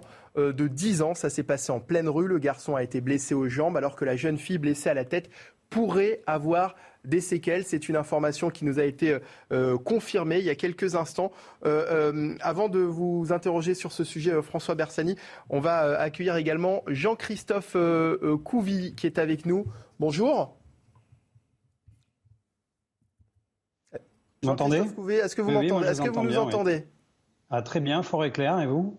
Parfait. Jean-Christophe euh, Couvi euh, du euh, syndicat. Unité SGP Police. Unité SGP Police, voilà. Collègue de, hein. de, François Bersani. Est-ce que vous pouvez nous en dire plus sur, sur cette affaire de Pontoise? Alors Jean-Christophe ou François d'ailleurs en plateau? Ah bah écoutez, je, peux laisser la parole à Jean-Christophe Couvi, mais je voudrais tout d'abord dire que ces rodéos urbains, parfois on a du mal à matérialiser dans les médias ou chez les hommes politiques le danger que le danger que ça représente, bien sûr. Parce que j'ai envie de dire malheureusement un de plus. Voilà, alors euh, les rodéos urbains, c'est 40 000, euh, c'est 40 000 sur ces deux dernières euh, années. quand certains, certains réalisateurs de cinéma, comme au moment du Festival de Cannes, veulent enjoliver, encenser le phénomène des rodéos en faisant un film, en expliquant que le rodéo, c'est un art de vivre et que c'est la seule façon de, s'exprimer dans les quartiers difficiles parce qu'on leur donne pas la parole, c'était le fameux film rodéo de Lola Kivron, et eh ben aujourd'hui, on voit qu'un rodéo, c'est pas de la fiction, c'est pas du 7e art. Il faut savoir là que c'est un petite fille de 10 ans et, euh, le petit garçon de 11 ans qui jouaient à un jeu des, a, auquel on a tous joué. Ils jouaient à chat euh, au, bas de leur euh, immeuble. Aujourd'hui, le pronostic vital de cette petite fille est engagé. Aujourd'hui, le petit garçon de 11 ans est hospitalisé à Amiens avec des fractures des membres inférieurs. Et aujourd'hui, on a ce, cet auteur de rodéo qui, bien sûr, a pris la fuite. Hein, ses copains du quartier qui ont fait disparaître euh, le, deux roues. Euh, donc, vous voyez, euh, aujourd'hui, c'est pour vous dire que le rodéo urbain, c'est pas du sport, c'est pas de l'art. Aujourd'hui, ça peut tuer et il est important que tous les fervents défenseurs de ce mode d'expression le comprennent. Jean-Christophe Couvi. Oui, bah, je, vais, je vais compléter ce que, ce que dit mon collègue. Effectivement, euh, on a un problème, de toute façon. Voilà, j'ai écouté un petit peu l'émission là juste, juste avant. On a fait un bilan euh, de, certaines délinquances dans certains quartiers avec certaines personnes. Effectivement, il faut les châtier. Point. Il n'y a que ça. C'est-à-dire qu'à un moment donné, il faut monter le ton, il faut hausser le ton. Il faut arrêter un petit peu que, que, dire que l'exécutif soit un peu mou sur les décisions. Alors quand on va chez, le garde des sceaux, l'autre jour, il nous a sorti des statistiques parce qu'en fait, on ne vit que de statistiques. Et donc, on nous dit, par exemple, en 2000, euh, les moyens d'emprisonnement était de 6,8 mois. En 2010, c'est de 7,5 mois. Et là, ouais, super, les feux d'artifice, 2021, 9 mois. Donc en fait, on se gargarise de tout ça. Euh, moi, ce que je vois, c'est qu'en donc en, en, 20 ans, on a pris, qu'on a gagné entre guillemets que deux mois. Euh, c'est peanuts. Euh, le message, les jeunes et de ces quartiers ne les comprennent pas parce que je pense que c'est pas assez répété, je pense qu'on tape pas assez fort sur la table, et je pense surtout c'est qu'on communique pas euh, sur les peines. Euh, vous savez, les motos, quand on, quand on les, on les récupère, il faudrait les compacter, en faire des petits trombones et inviter les gens qui les possédaient à venir voir ce qu'on a fait de leur bécane. Il faut aussi, à mon avis, euh, vraiment sensibiliser et, et, et, ne, jamais lâcher le terrain. Et c'est que de la, la, présence policière euh, qui pourra euh, justement, j'allais dire, euh, permettre à ces gens, parce que les, gens dans les, quartiers ont envie de, de vivre tranquille, quand on voit que des gamins maintenant qui sortent devant chez eux sont en danger de mort. En danger de mort parce qu'on a 10% d'individus, d'ailleurs c'est les mêmes qui vendent des stupes, c'est les mêmes qui font les émeutes urbaines, c'est les mêmes qui font du rodéo, et à la rigueur, des fois, on voit toujours les mêmes aussi qui font les violences intrafamiliales, parce que, en fait, si vous voulez, ils, ne, ils vivent dans cet environnement de violence depuis qu'ils sont enfants. Donc, ils ne comprennent que la loi du plus fort. Et à un moment donné, l'État doit arrêter d'être mou du slip et être plus fort que la loi du plus fort. C'est bête, c'est pénible, mais, il faut en arriver là. Alors la situation est, terrible, hein. on ne peut euh, qu'espérer que cette fillette dont le pronostic vital est engagé hein, à Pontoise euh, s'en sorte, mais est-ce que, bah voilà, comme dans, beaucoup de sujets, finalement, on attend euh, le drame pour que l'État prenne, les, choses en main, William T? Moi, je pense que le sujet essentiel, c'est de savoir qu'est-ce qu'on veut faire. Est-ce qu'on veut risquer, quitte à choquer, ou est-ce qu'on veut continuer dans la situation actuelle? Moi, je pense qu'il faut changer de doctrine pour s'inspirer de la doctrine britannique. Moi, je pense que ce qu'il faut faire, c'est en fait conduire à un choc psychologique pour écarter le risque de rodéo. C'est-à-dire qu'avec le changement de doctrine britannique, c'est-à-dire qu'on permet aux forces de l'ordre de pouvoir charger les rodéos.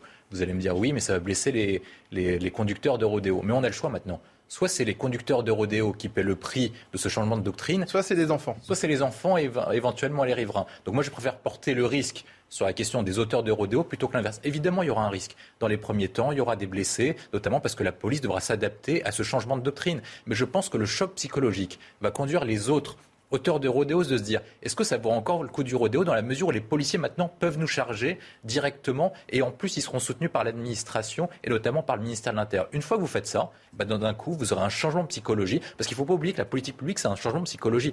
Moi je prends un chiffre qui marche tout le temps et qui montre à quel point la politique publique est psychologique. Le 4 novembre 2016, Donald Trump était élu président des États-Unis. Comme vous le savez, il rentre en fonction qu'en janvier, donc le 4 janvier 2017. Le 5, janvier, le 5 novembre 2016, les demandes de visa à l'attention des, des États-Unis d'Amérique ont baissé de 85%. Avant même que Donald Trump soit élu, les gens ont intériorisé le fait qu'il allait arriver au pouvoir. Donc je pense qu'une fois qu'on fait ce changement de doctrine, ça prendra 3, 4, 5, 6 mois, et bah du coup, les personnes qui ont fait le rodéo vont se dire attention, est-ce que c'est vraiment le coup de faire le rodéo? Et je pense que ce qu'on arrive, et le, le commentaire de, du syndicaliste policier est très pertinent. Je pense qu'on arrive à une sorte de ce qu'on appelle une génération, une génération GTA. C'est-à-dire qu'une génération qui a grandi avec le jeu vidéo qui est mondialement connu, auquel c'est cool d'être un bandit. Et en fait, on grandit avec ce modèle alternatif républicain. Christian Proto, est-ce que euh, l'idée euh, qu'évoque William T, hein, de, de, de, se rapprocher de ce que font les, les Britanniques, de, de charger hein, les auteurs de rodéo urbain, pourrait être un jour euh, amené en France?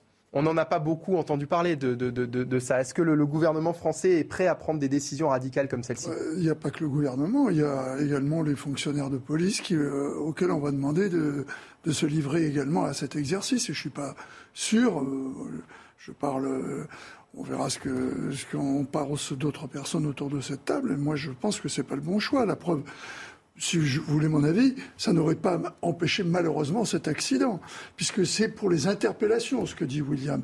Alors, on peut se poser des questions. Mais après, ça peut, ça, ça peut dissuader. Non, mais je, on va pas en revenir sur les discours sur la dissuasion ou pas. L'interpellation, c'est une chose par rapport à ce que les gens commettent par rapport à l'infraction. La dissuasion, je, je n'y crois pas trop, moi. Ce que je crois, c'est l'application de la peine par rapport à l'infraction. Après, vous avez les gens qui doivent interpeller. Il y a des procédures derrière. S'il y a un accident, et ces gens-là, c'est pas vous ou moi, c'est pas ceux qui vont donner des discours euh, qui sont pas aussi efficaces qu'on le dit en Grande-Bretagne, même si on le ça dit. C'est de 40% quand même. Hein. Non, non, non. Parce qu'on on, on le dit que, que, que ces auteurs de rodéo ne sont pas interpellés assez souvent parce qu'on a peur de les blesser. Il y a quand Non, même ça. euh, Il y a les chiffres. euh, François, François est très Bersani. bon sur les chiffres des interpellations. Il y en a. Après, c'est la sanction qui est importante. François Bersani. Oui, la dernière. Les, les- les auteurs de rodéo sont-ils interpellés suffisamment? Est-ce qu'il y, y a- il y a toujours cette peur de les, de les blesser? Sur une année, euh, la dernière année pleine que nous avions, donc c'était 20 000 rodéos, 680 interpellations. Vous voyez, donc euh, il y, a, y y un delta. Sur ce que dit euh, Christian sur les, les interpellations, en effet, si demain on demandait aux policiers d'aller percuter, alors en Angleterre c'est fait avec des véhicules adaptés, c'est fait avec des stages que que, que Les policiers qui sont des formés. c'est des policiers formés, mais je crains fort que nous n'ayons pas la même, euh, la même ambiance en, France qu'en Angleterre par rapport à la protection des, policiers. Aujourd'hui, les policiers seraient dans une insécurité juridique et bien sûr seraient poursuivis euh, pour avoir occasionné des, coups et blessures. Ce dont on a besoin, c'est que comme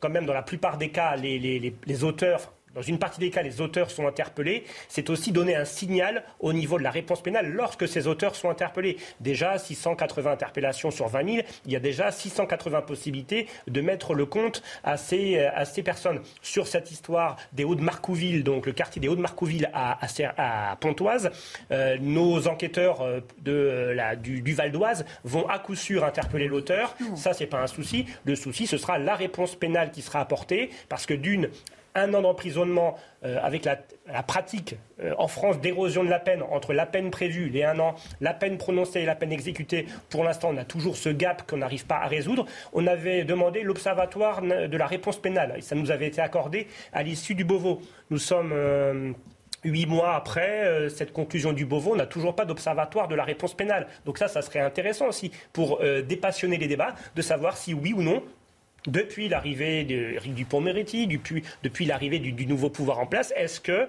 euh, la réponse pénale est, plus ferme? Donc, en effet, euh, nous, on ne croit plus depuis longtemps à la dissuasion. Nous, ce qu'on veut, c'est la certitude de, la peine. Euh, nous, enfin, pour notre organisation UTGP, le problème de la police, ça n'a jamais été la justice et ça ne le sera jamais. Pour nous, le problème de la police, c'est les délinquants et les criminels. Donc, charger en permanence la barque justice, c'est un mauvais procès. Nous, ce qu'on veut, c'est que quand on fait un énorme travail au niveau des forces de police ou de gendarmerie pour élucider des affaires, parce que beaucoup d'affaires sont élucidées en France, eh bien qu'on n'ait pas eu l'impression de travailler pour rien. C'est le sens du métier euh, de policier ou de gendarme. On est résilient, on continue à le faire jour après jour, mais quand on le fait et qu'on ne voit pas, euh, que ça ne se matérialise pas, en tout cas en suite judiciaire derrière, et puis nous, on pense toujours à ces victimes, parce qu'il faut se rappeler que ces victimes, ces parents, par exemple, de ces deux enfants, euh, et les victimes, elles, elles défilent dans nos bureaux pour savoir qu'est-ce que va devenir l'auteur, qu'est-ce que va devenir l'enquête, et jusqu'à présent, on est quand même plutôt mal à l'aise. Enfin, en tout cas, même si on ne porte pas le poids de la décision judiciaire, euh, c'est quand même, c'est nous les, premiers interlocuteurs, parce que très rarement, les euh, parents euh, de, blessés vont très rarement dans les bureaux du procureur, dans les bureaux du juge qui a jugé. Ils ne connaissent pas ce juge qui a jugé. Le policier qui les a reçus X fois pour les dépôts de plainte, ils le connaissent. Donc c'est nous qui devons assumer aussi souvent eh bien, les responsabilités de la justice. Donc nous, ce qu'on veut, c'est une meilleure justice, une meilleure police. On est dans, ce fameux, dans cette fameuse chaîne pénale. C'est pas un seul maillon de la chaîne, c'est pas en traitant un maillon de la chaîne qu'on arrivera à solutionner le problème, mais il faut absolument que les politiques fassent preuve de courage, euh, de courage. Donc Christophe Couvi, vous êtes euh, du même avis. Je vous entendais tout à l'heure parler de solutions euh, radicales, donc solutions judiciaires. Pour ce qui est de- de- d'interpeller euh, différemment les, les- les auteurs de ces rodéos urbains, vous n'êtes pas forcément pour la solution que- que- qu'avançait tout à l'heure William T? Euh, non, parce que alors, euh, par rapport au modèle anglo-saxon, c'est pas vraiment sur les rodéos, c'est sur les vols à main armée et certaines vraiment infractions très graves. Après, effectivement, de toute façon, en France, on aura un problème de formation dans la police nationale, parce que justement, les, les j'allais dire, le modèle anglo-saxon, les polices anglo-saxonnes mettent le paquet sur la formation. Nous, en France, la formation, encore une fois, c'est peanuts, c'est juste du e-learning, et je vois pas comment sur du e-learning, je vais apprendre à, ta- à taper une moto pour faire tomber quelqu'un. Donc voilà, là déjà, il faut qu'on fasse un peu notre mea culpa dans la police et revoir un peu le temps de formation. Après, euh, j'allais dire, imaginez déjà les polémiques sur les refus d'obtempérer. Imaginez sur la légitime défense, alors qu'on a des canevas, on a la loi avec nous. Déjà, on se fait traiter de tueur, on se fait traiter de tous les mots. Donc, imaginez si maintenant on va aller taper des motos et que les gamins meurent, ou alors même que la moto, par exemple, percute un, citoyen lambda qui marchait sur le trottoir. Ben, encore une fois, ça sera le policier lambda, donc Monsieur Couvi, qui va aller seul aux assises, parce que l'administration ne sera pas derrière nous. Hein. Elle va pas venir nous assister. Vous savez, à Viry-Châtillon, les collègues qui avaient été brûlés, quand ils sont passés aux assises, euh, ils sont payés leur hôtel tout seuls. Aucune, aucune personne de la hiérarchie ne les a accompagnés, c'était les syndicats qui étaient à leur côté. Donc vous voyez, encore une fois, moi je veux bien qu'on monte le ton par rapport à la réaction policière, mais derrière, il faudrait qu'on ait l'assurance que vraiment on soit couvert juridiquement. Et ça, on l'aura jamais, surtout en France. Bon. Donc maintenant, une fois qu'on a passé ça, euh, il nous faut le temps de l'enquête. On sait très bien que là, cette personne-là, de toute façon, elle va finir par se rendre. Euh, ce qu'elle attend, c'est déjà contacter un avocat, parce qu'ils vont arriver au commissariat avec un avocat, avec un barreau du, un ténor du barreau, pour, pour essayer déjà de trouver des, des éléments de, défense. Peut-être qu'elle était sous emprise de cannabis ou d'alcool. Donc le fait de pas se présenter, de pas être interpellé tout de suite, ça va déjà avoir une circonstance aggravante de moins. Enfin, on en est là, c'est du calcul judiciaire. Bon, on va la voir, effectivement, elle sera jugée, et là, la peine doit être implacable. Mais il faut donner un sens à la peine. La mettre en prison pour en prison, effectivement, il n'y a aucun intérêt. Il faut que cette personne-là aussi, elle arrive derrière à comprendre l'effet qu'elle a, pourquoi elle a fait ça, qu'est-ce qu'elle peut euh, changer dans sa vie derrière. Et je pense que les, les prisons, c'est peut-être bien aussi d'avoir une cellule. Alors je sais bien que je rêve, mais d'avoir une cellule un peu seule pour pouvoir réfléchir un petit peu à pourquoi on est là. Donc voilà. Donc il faut et puis il faut taper au porte-monnaie. On peut pas laisser, euh, vous savez, Al Capone est tombé euh, sur une fraude euh, judiciaire, hein, et, à chaque fois, tous les délinquants, les trafiquants, ça sera toujours la même chose, ça sera par le porte-monnaie qu'on va les avoir. Voilà, on avait des groupements interministériels de recherche où on mélangeait douane, impôts, police. Ben, il faut les remettre à flot. Et il faut vraiment regarder les comptes bancaires de tous ces jeunes, parce que ces motos, souvent, ils se les payent. Ils les achètent avec l'argent de la drogue. Il y a des familles entières qui vivent de ça et qui planquent l'argent à gauche, à droite. Eh ben, c'est là-dessus qu'il faut mettre le paquet, remonter le fil et puis vraiment donner des, des sanctions, j'allais dire, euh, euh, très lourdes. Et les vous sanctions savez, aussi, euh, les sanctions lourdes, on peut cibler une quarantaine de sanctions qui embêtent le monde tous les jours. Hmm. Euh, et et sur, sur ces sanctions-là, mettre vraiment le paquet et surtout faire de la publicité dessus. Or, aujourd'hui, dans les écoles, on parle même plus de sanctions. On n'explique pas ce que l'on risque quand on fume du cannabis ou quand on vend de, de la drogue ou quand on fait du rodéo. Ben, ça passe aussi par là. C'est du rabâchage de crâne, mais c'est comme ça. Et puis, euh, ma foi, peut-être qu'on changera les choses à force d'être un peu plus dur aussi dans la réponse. Des sanctions aussi sur la, la, la confiscation des, des, des véhicules, hein, euh, Jean-Christophe Couvi, euh, évidemment. Ça, la destruction, en fait. Le- là où le bas blesse, c'est pas la confiscation. Confis- confiscation La et destruction des, des véhicules. William T. Je pense que les policiers font un travail formidable. Il ne s'agit pas de les critiquer. La difficulté, c'est, moi, ce que j'entends dans les réponses, c'est malheureusement, on ne pourra pas agir parce que l'administration ne nous protège pas. Donc, on arrive à une telle situation où, en fait, on a déjà peur de ma proposition. On peut en débattre. Hein, c'est peut-être pas une bonne idée. Mais en tout cas, on anticipe déjà les réactions. On anticipe, en fait, ce qui se passe. Ce serait les émeutes dans les banlieues. Le fait que les carrières des policiers soient scrutées, qu'ils soient, euh, euh, placés en juridiction, qu'ils soient placés en garde à vue, qu'ils soient lâchés par l'administration et, en fait, qu'ils soient lynchés par le tribunal médiatique. C'est à peu près ce que vous dites. Et c'est ça, moi, je pense qu'il faut renverser le paradigme. Il faut complètement changer le paradigme dans lequel on vit actuellement, dans la mesure où c'est plus, plus les policiers qui doivent, qui ont le monopole de la violence légitime, c'est que leur monopole de violence légitime est contesté par une partie des territoires perdus de la République. Une fois qu'on change le paradigme, c'était un élément que je citais pour répondre sur la question du rodéo, pour permettre ce enclenchement de changement de paradigme, pour qu'on ait davantage peur du gendarme, qu'on ait peur du délinquant. Évidemment, sur la réponse pénale, il faut agir. Ça repose sur plusieurs levées. La question des moyens de la justice, parce que souvent, en fait, quand vous proposez une affaire à un magistrat, le magistrat dit, bah, écoutez, j'ai 25 affaires à gérer en même temps, donc euh, il y a une affaire plus gérante à gérer, donc c'est celle-là qui, qui, va être gérée de, de façon urgente. Donc il y a une question de moyens, pas uniquement des juges, mais également des- du, personnel, du personnel judiciaire, magi- g- greffier, etc., les assistants judiciaires. Il y a un deuxième point, c'est ce que vous proposez, je suis parfaitement d'accord, c'est la question de la con- contraventionnalisation. Est-ce qu'il faut compléter les peines de prison, notamment avec des amendes supplémentaires, avec des taux de recouvrement plus importants, et engager la responsabilité des parents lorsque ce sont des mineurs qui sont condamnés? Et on poursuit nos débats dans un instant avec l'imam Hassani Hussein, dont l'exclusion a été suspendue par le tribunal administratif de Paris. Ce sera euh, le sujet de nos débats dans un instant pour la suite de la belle équipe du week-end en direct sur CNews avec nos invités Christian Proutot, William T, euh, euh, François Bersani pardon, et Michael Sadoun, toujours en plateau avec nous pour la suite de la belle équipe. Restez avec nous.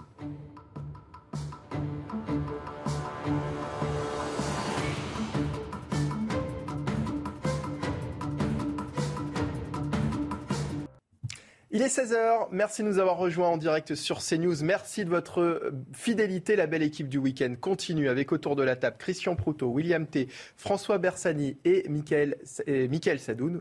Nos débats euh, se poursuivent dans un instant, juste après le rappel des principaux titres euh, de l'actualité avec vous, Arthur Muriot. Les axes routiers français affrontent le second chassé-croisé de l'été. À midi, 1060 km d'embouteillage ont été relevés. La journée est classée au rouge par bison futé pour les départs au niveau national et noir dans un large quart sud-est pour les retours. C'est du rouge sur l'ensemble de l'hexagone. La journée est plus chargée que samedi dernier qui avait enregistré un pic de 860 km de bouchons. Face aux fortes chaleurs, cinq centrales nucléaires françaises vont bénéficier d'une dérogation environnementale concernant le rejet d'eau jusqu'au 11 septembre. Elles pourront rejeter une eau plus chaude pour éviter leur arrêt de fonctionnement. Habituellement, les températures sont limitées pour protéger la faune et la flore environnante.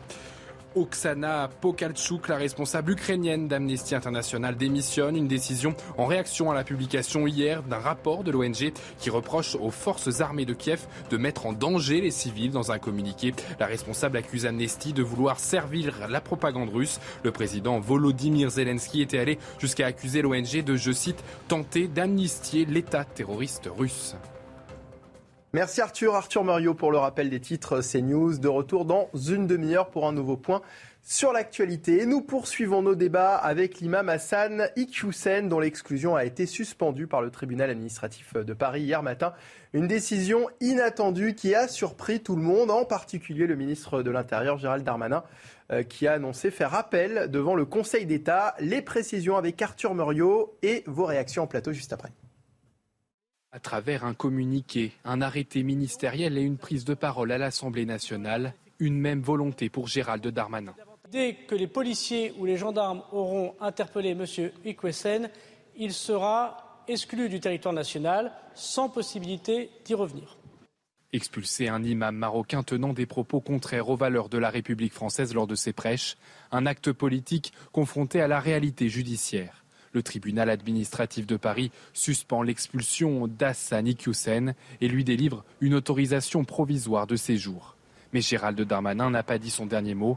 Il fait appel auprès du Conseil d'État et si la suspension est maintenue, son entourage indique qu'il pourrait aller jusqu'à faire modifier la législation pour permettre le renvoi dans son pays d'origine de toute personne ayant ce type de comportement. Mesure inutile pour cette avocate. Selon elle, tout est déjà prévu dans la loi actuelle appliquons ce que nous avons. Cet imam aurait pu être expulsé depuis 2002, depuis 2013 jusqu'en 2014, puisque sur sa chaîne YouTube, il y avait tous les ingrédients d'un euh, imam radicalisé qui est pour l'instauration d'une idéologie terroriste. Pourquoi n'a-t-il pas été poursuivi? Pourquoi n'a-t-il pas eu de sanctions qui auraient pesé sur son dossier pour l'expulser? En 2018, Contrairement à Hassani Kouissen, un imam salafiste d'origine algérienne avait quant à lui été expulsé du territoire français après avoir tenu des prêches radicaux. Michael Sadoun, vous êtes euh, chroniqueur pour Le Figaro, expert des questions de, laïcité. Vous avez entendu notamment euh, Samia Maktouf dans, ce sujet qui nous dit que on connaît cet imam et on connaît ses, prêches depuis des années. Il a une très forte influence euh, chez les jeunes musulmans. Comment est-ce que cet imam n'a pas été expulsé euh, plus tôt? Déjà, pourquoi est-ce qu'on n'arrive pas à l'expulser aujourd'hui? Ça fait des années finalement que ce problème est là. Euh, j'ai entendu cette avocate, je pense qu'elle a euh, tout à fait raison. Monsieur Ikyusen est normalement expulsable en l'état du droit. Il est expulsable en vertu de l'article 631 du Code de l'accueil des étrangers et du droit d'asile.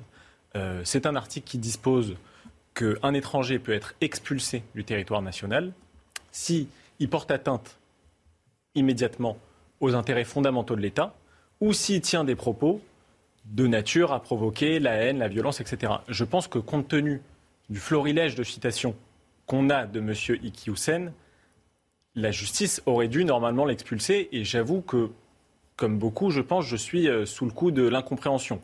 La procédure a été euh, euh, décidée sur le temps long. Contrairement à ce que David Guiraud a pu dire, ça n'était pas Gérald Darmanin qui a sorti un arrêté d'expulsion de son chapeau. C'est une procédure qui a été décidée depuis janvier 2022, qui a été confirmée par euh, la commission euh, départementale d'expulsion des étrangers. Euh, je rappelle que la CEDH, qui n'est pas non plus une officine d'extrême droite, a confirmé l'arrêté de Gérald Darmanin. Donc je, suis un peu étonné de cette mmh. décision. Alors pour essayer de comprendre justement tout à l'heure, Najwa El Haït, avocate, était l'invitée de Midi News. Elle a tenté d'expliquer la décision euh, du tribunal administratif euh, de Paris. Écoutez-la.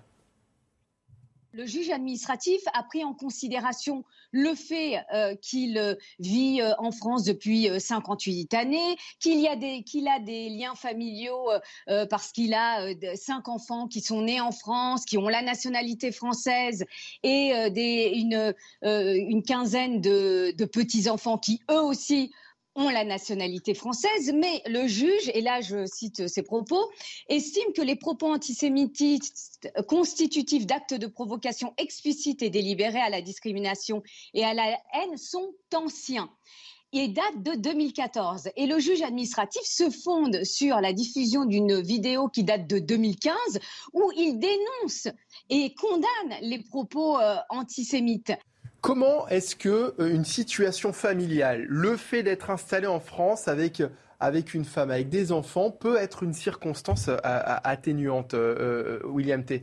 Parce que c'est l'article 8 de la Convention européenne des droits de l'homme et l'article 55 de la Constitution prévoit que les traités ont valeur supérieure aux lois françaises. Donc je suis parfaitement d'accord avec monsieur sur la question de l'article que vous citez. Malheureusement, le juge administratif se base en droit et considère que l'article de la CEDH est au-dessus que l'article que vous avez cité et que par conséquent, le respect de la vie familiale est supérieur euh, au, droit. Et c'est pour ça que moi je disais que tout à l'heure, l'avocate, effectivement, il y, a des, mesures dans le code, dans, dans les différents codes qui te permettent d'expulser. Mais la raison principale, c'est qu'on doit prendre deux sujets qui sont importants une loi sur l'immigration qui nous permette de déverrouiller un triple carcan administratif, législatif et idéologique. Et il y a un deuxième point, c'est la question de mettre en place une loi pour vaincre le totalitarisme islamique. Parce qu'on a porté la question de, de Stimam sur deux sujets, la question de l'antisémitisme et la question de misogyne, les propos euh, qu'il a, qu'il a, qu'il a prononcés à l'égard des femmes. Et le complotisme aussi, euh, la remise en cause des attentats de 2015, qui pour le coup est un propos récent. Mais c'est un, un, peu hypocrite. Moi je pense que la réalité, c'est en fait on veut le virer parce qu'il est proche des frères musulmans et que c'est un prédicateur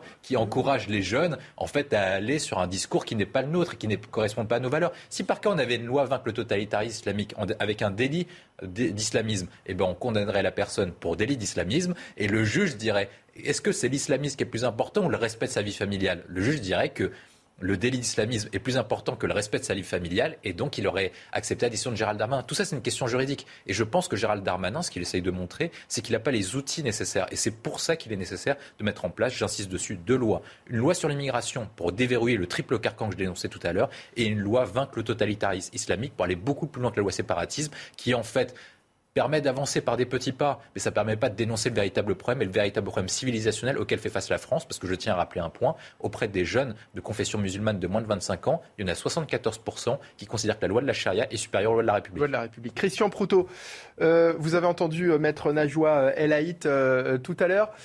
La vie familiale au-dessus des, actes qui vont à l'encontre des principes de laïcité, des principes de la République finalement. Non, mais si les principes de, la, euh, de, laïcité avaient été l'argument principal et qu'ils étaient construits et étaient enfreints, je pense que, c'était là-dessus que vraiment on, ait pu argumenter, le, tribunal aurait, euh, administratif aurait eu plus de problèmes.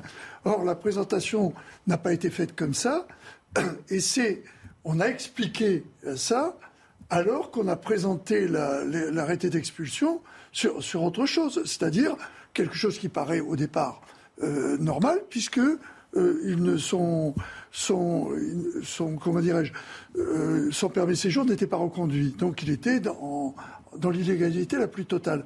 Moi, ce que je regrette, et je rejoins tout à fait William sur son analyse, c'est qu'effectivement, on n'a pas eu le courage d'aborder le problème sous l'angle véritable. Et qu'on risque, et c'est le plus embêtant, c'est qu'on risque de se trouver un problème avec le, au niveau du, le même problème au niveau du Conseil d'État. Je dis bien on risque, on verra. Mais il y a plus de fortes euh, probabilités que le raisonnement qui a conduit à la décision du tribunal administratif, et tel qu'il a été expliqué par cette avocate, soit euh, à nouveau représenté. Ça veut dire que, comme le disait François euh, la dernière fois qu'on a évoqué ce problème, s'il avait été euh, judiciarisé, ce qu'on lui reproche, on aurait un autre dossier qui permettrait une, une, expulsion incontestable. Et dernier point, il faut appeler un chat un chat. On est dans un pays laïque. Reconnaître euh, les lois d'une religion comme étant supérieures à la loi d'un État et l'enseigner, c'est quelque chose qui est contraire au principe euh, de laïcité, au principe de la République. Et euh, depuis longtemps, ce monsieur aurait dû être poursuivi, ce qui n'a pas été le cas. Alors, faut pas s'étonner du résultat. La décision du tribunal administratif de Paris transmise à l'AFP, le seul motif tiré de l'existence d'actes de provocation explicite et délibérés à la discrimination à l'égard des femmes, ne peut justifier la mesure d'expulsion sans porter une atteinte grave et manifestement disproportionnée à son droit à mener une vie privée euh, et, et, familiale normale. Michael Sadoun, comme le dit Christian Proto, est-ce qu'on n'a pas pris le problème à l'envers? Euh, certainement, on a pris le problème à l'envers. Alors euh, déjà, je voudrais rebondir sur ce qu'a dit William T. Je, je, voudrais dire que la CEDH elle-même, dans la décision qu'elle a rendue, n'a pas pris en compte cet article 8 qui protège normalement le droit à la vie familiale. En fait, il y a une différence, c'est que la CEDH s'est exprimée sur, non pas sur la question de l'article 8, s'est exprimée sur est-ce qu'il avait un risque oui. en étant expulsé. Et c'est pour ça que ce n'est pas les mêmes sujets. Enfin, juridiquement, il faut expliquer, mais c'est pas la même oui, chose. Bien sûr, mais il a considéré que ça ne portait pas atteinte fondamentalement à ses intérêts qu'on lance cette procédure ça comprend aussi son droit à avoir une vie familiale normale, etc. Vous savez, les juges français sont plus loin que les juges européens sur l'application des lois européennes. Hein, donc. Ah oui, ça c'est sûr. Ils sont très très en avance de ce point de vue-là. Allez-y, poursuivez, euh, Michael Sadoun. Euh, écoutez, euh, ce, droit à la vie familiale a été consacré euh, en 1978 par la Régistie. il a été décidé par des juges contre le pouvoir politique, puisque Raymond Barre voulait supprimer le regroupement familial. Donc il y a aussi, je pense, dans tout ce sujet-là, un sujet d'affrontement entre la justice d'un côté et la légitimité populaire de l'autre. Quand on a vu dans un sondage que 91% des Français sont pour l'expulsion des imams étrangers qui tiennent des paroles anti-républicaines, on peut s'étonner qu'il y ait un tel différentiel entre l'avis de la majorité et le tribunal. Évidemment, il ne faut pas que le tribunal suive, la, légitimité populaire sur tous les sujets, sinon ça devient un tribunal populaire et c'est, ça devient assez sanglant. Mais il me semble que là, il y a eu des procédures qui ont été respectées. En effet, on n'a peut-être pas traité les bons motifs. Euh, il faut dire que avant d'avoir prononcé des paroles euh, antisémites ou euh, misogynes qui sont très graves et condamnables, ce genre d'imam, on l'a vu dans l'affaire Samuel Paty, représente une menace directe pour la sécurité des Français. Il me semble que c'est le sujet le plus impératif dans cette histoire. Euh, je rappelle que Iki Hussein est, avec euh, Abdelhakim Sefrioui, un des prédicateurs des frères musulmans les plus suivis en France. Abdelhakim Sefrioui, c'est celui qui est mis en cause dans l'affaire de l'assassinat de Samuel Paty. Donc on ne parle pas seulement de quelqu'un qui a eu des propos tendancieux sur les juifs ou sur les femmes, mmh. on parle de quelqu'un qui représente une menace directe pour la sécurité. C'est dommage que ça n'était pas pris en compte peut-être dans l'exposé des motifs et euh, par le tribunal non plus, qui, je trouve, bon, bah, peut-être raison, mais fait preuve d'un certain formalisme sur la question compte tenu de l'urgence que ça représente. Et justement, et c'est ce que disait effectivement Bernard Rougier, directeur du Centre des études arabes et orientales, qui était interrogé dans le, Figaro. Euh, ce prédicateur a joué un rôle considérable dans la réislamisation de nombreux jeunes musulmans. Et on a connaissance de, tous ces éléments et on n'arrive pas aujourd'hui à l'expulser. Bien sûr, euh, malheureusement, il y a euh, une faiblesse euh, non pas du droit, mais de l'application du droit, euh, certainement. je pense qu'il y a aussi peut-être une sociologie des juges, une sociologie du droit qui fait que les décisions prises ne sont pas toujours les plus fermes possibles. je pense qu'on peut le regretter. J'espère que dans son appel au Conseil d'État, Gérald Darmanin obtiendra gain de cause. En tout cas, ce genre d'affaires permet quand même oui, il faut espérer. Ce serait, ce serait un, un, signal terrible pour euh, les, les, les, autres prédicateurs finalement qui, qui, qui, qui prêchent ce, ce, ce, type de paroles euh, en France si, euh, si demain cet imam euh, n'était pas expulsé et que le Conseil, le, le, le conseil d'État donnait raison au tribunal administratif de Paris. Tout à fait, ça acterait une impunité. Ceci dit, il faut dire que la situation de la majorité des imams en France n'est pas la même que celle euh, de M. Iki Hussein, puisqu'en l'occurrence, il est, un, étranger, ce qui fait un cas spécifique et qui représente 10% des imams en France. Deux, il est marocain, donc on a pu avoir un laissé un, un, un laissé-passer, mais qui n'a pas servi à grand-chose pour le moment qui n'a pas servi à grand-chose. Euh, on espère qu'il euh, qu sera bientôt utilisé. Mais en tout cas, cette affaire permet au moins de euh, focaliser l'attention médiatique sur le noyau du problème qui est certainement la justice. Mmh. Alors, je voudrais aussi qu'on on, on pointait du doigt le, fait que, évidemment, les prêches de, cet imam ne représentent pas l'islam de France. Nous avions hier sur notre antenne, dans la belle équipe, sur CNews, l'imam Hassan Chalgoumi, qui est l'imam de, Drancy, et, qui s'est exprimé justement à ce sujet. Je voudrais qu'on l'écoute. Je suis tellement triste, déçu, et, et en tant que républicain, je respecte cette décision, mais irresponsable. Parce qu'en pensant à la vie privée de monsieur, ce n'est pas un imam pour moi, ni imam ni français, c'est un prédictateur de haine.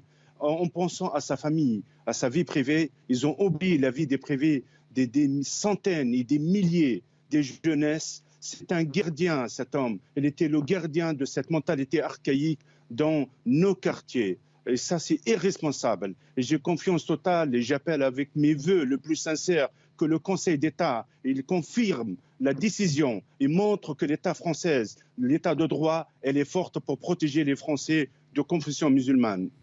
Michael Sadoun, vous êtes expert hein, sur les, questions de, laïcité. On a ici deux islams qui s'affrontent finalement. Tout à fait. On a deux, islams qui s'affrontent euh, ici médiatiquement, mais ils s'affrontent euh, aussi quotidiennement euh, dans les lieux de prière. Hein. Je, vous rappelle qu'il y a à peu près 300 lieux de prière qui sont infiltrés aujourd'hui, c'est ce qu'on estime, soit par le Tablir, soit par les frères musulmans, soit par les salafistes. Donc, il y a une vingtaine de mosquées qui ont signé une pétition hein, pour, euh, contre l'expulsion de d'Issan euh, Iqiyoussen. Souvent aussi infiltré par des proches de M. Iqiyoussen. Il a constitué dans le Nord tout un, tout un réseau d'imams qui lui sont proches. il faut aussi dire que le cas particulier des frères musulmans est, est particulièrement ambigu puisque leur stratégie n'est pas de conquérir le pouvoir par la violence, mais par euh, euh, une conquête plus politique, culturelle. Elle est donc plus insidieuse. Et évidemment, dans le discours de M. Iqiyoussen, comme dans le discours de beaucoup d'imams affiliés à cette mouvance des frères musulmans, euh, j'ai vu Tarek Obrouy hier intervenir sur CNews, c'est un discours ambigu dans lequel on peut trouver vraiment à boire et à manger. Donc il y a des propos extrêmement répréhensibles, condamnables. Je pense qu'on est dans une situation d'urgence où il faut en tenir compte euh, instamment. Euh, et puis, il y a des propos qui, euh, en effet, sont en accord avec la tradition républicaine et ne posent aucun problème. Mmh. Donc, c'est un, c'est, un cas qui est très compliqué. Voilà. Un cas qui est, très. Christian Proutot. Oui, je voudrais rebondir sur ces frères musulmans qui posent un problème. Parce qu'il y a quand même pas mal de pays arabes où, où ce mouvement est interdit. C'est quand même un comble. Or, on dit que nous, il y a une séparation totale entre les, l'Église, entre guillemets, je dirais les, croyances et l'État, que, le, quant à soi religieux, on peut penser ce que l'on veut, mais à partir du moment où quelqu'un vient prôner que c'est euh, Dieu qui est avant l'État et qu'il le fait sur des réseaux sociaux avec 150 000 euh, abonnés et tout le pouvoir destructeur que cela peut avoir sur une jeunesse en recherche euh, de, repères, eh bien, l'État doit avoir les moyens. Et là, on est obligé de se retrouver face à un problème. On n'a pas été capable de définir ce qu'on lui reprochait, alors qu'on le sait. Si on avait mis en place le fait que les frères musulmans ont un discours qui est un discours dangereux et qu'ils soient reconnus comme tels et qu'on puisse les poursuivre à travers ce discours, on ne se poserait pas ces questions autour de cette table. Est-ce que notre état de, droit, dont, parlait d'ailleurs sur notre antenne hier Georges Fenech, n'est pas en train de se, de se retourner contre nous finalement, euh, William T? Oui, mais on le voit sur la plupart des questions, parce que par exemple, on parlait tout à l'heure des questions de haine contre la police, même la police qui doit se défendre, qui est victime de procédures. En fait, l'état de droit est davantage un état de droit en fait pour les délinquants et les criminels que pour les victimes, dans la mesure où l'état de droit a été conçu après la Seconde Guerre mondiale. Il a été conçu pour faire face à un arbitraire et pour éviter de retomber dans des régimes fascistes et nazis.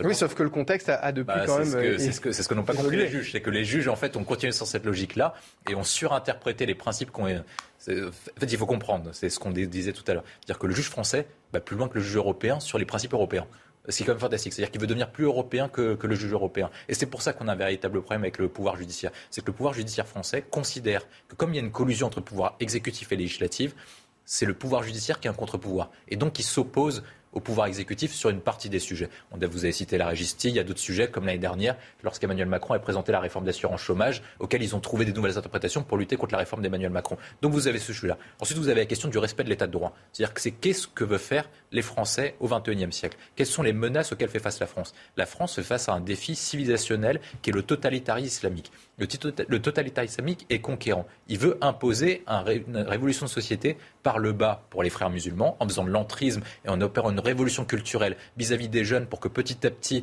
en raison de la multiplication et la, la, démographie, ils prennent de plus en plus d'importance dans le système français et qui changent l'État français de l'intérieur pour devenir compatible avec les valeurs musulmanes et les valeurs portées par les frères musulmans. Et il y a un autre sujet, c'est la question de la politique portée par les pays extérieurs. Vous aviez notamment les pays du Golfe, même si Mohamed Ben Salman s'est le calmé par rapport à son père. Il y avait la question de la Turquie d'Erdogan, il y avait la question des pays du Maghreb. Et tous ces pays-là ont mené une politique cohérente, en fait, pour affaiblir l'Europe et affaiblir la France. Et nous, face à ça, face à une politique extérieure qui est dominante et conquérante, face à une menace intérieure, la France a été incapable d'agir et s'est réfugiée derrière des principes démocratiques plutôt que de vouloir affronter la vérité en face. Et c'est pour ça que tout à l'heure je disais qu'on n'a pas voulu nommer les choses. Quand on dit que cet imam doit être expulsé pour misogynie et pour antisémitisme, ce n'est pas la vérité. Il doit être expulsé parce que soit à minima, il est contre et prône des valeurs qui sont incompatibles avec la République, parce qu'on doit déclarer les, euh, frères musulmans comme incompatibles avec les valeurs, de, la République. C'est le premier point. Et deuxième point, si on considère que les frères musulmans jouent contre l'État français, on peut même l'inculper avec un article du Code civil sur la question de l'intelligence avec l'ennemi et une puissance extérieure. Dans ce cas-là, il aurait des peines beaucoup plus lourdes, et je me demande si le tribunal administratif aurait osé déclarer que sa vie privée et sa vie familiale auraient été menacées. Une fois que vous faites ça, vous changez complètement de logique.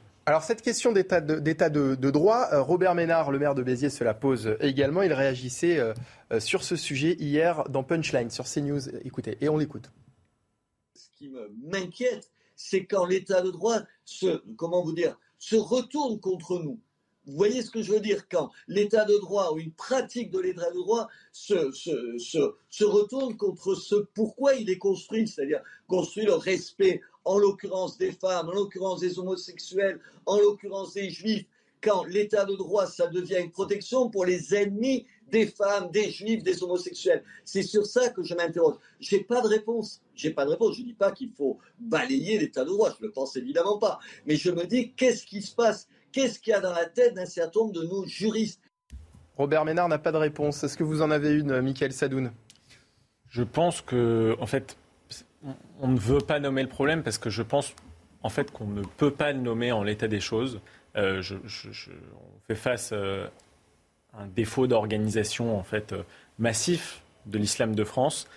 Et je pense de plus en plus que le principe de séparation absolue entre l'Église et l'État ne permet plus de faire face en fait aux défis que pose l'islam de France. Je pense qu'il faudrait que le législateur puisse dialoguer directement avec des représentants de l'islam de France pour, euh, en effet, mettre du clair dans les différentes tendances idéologiques, euh, qu'on puisse désigner en particulier les frères musulmans ou tout autre, en effet, euh, groupement ou association en désaccord avec les valeurs de la Il faut revoir la loi de 1916 De 1905 De 1916 De séparation de l'Église et de l'État? Euh, c'est la loi de, 1905, je pense.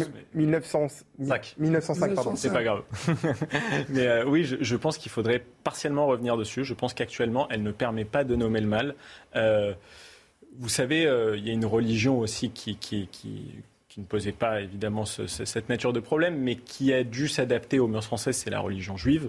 elle a pu s'adapter notamment, bien sûr, parce qu'il y a eu la Révolution française, l'émancipation, l'acquisition de la citoyenneté, mais aussi parce qu'il y a eu le passage du Concordat et de Napoléon Bonaparte, qui a permis aux Juifs de s'intégrer pleinement à la citoyenneté française, aux organisations juives aussi, de se mettre en relation directement avec l'État. C'est là qu'on a la création du consistoire, donc on a une formation harmonisée pour les rabbins, ce qui n'existe pas encore pour les imams.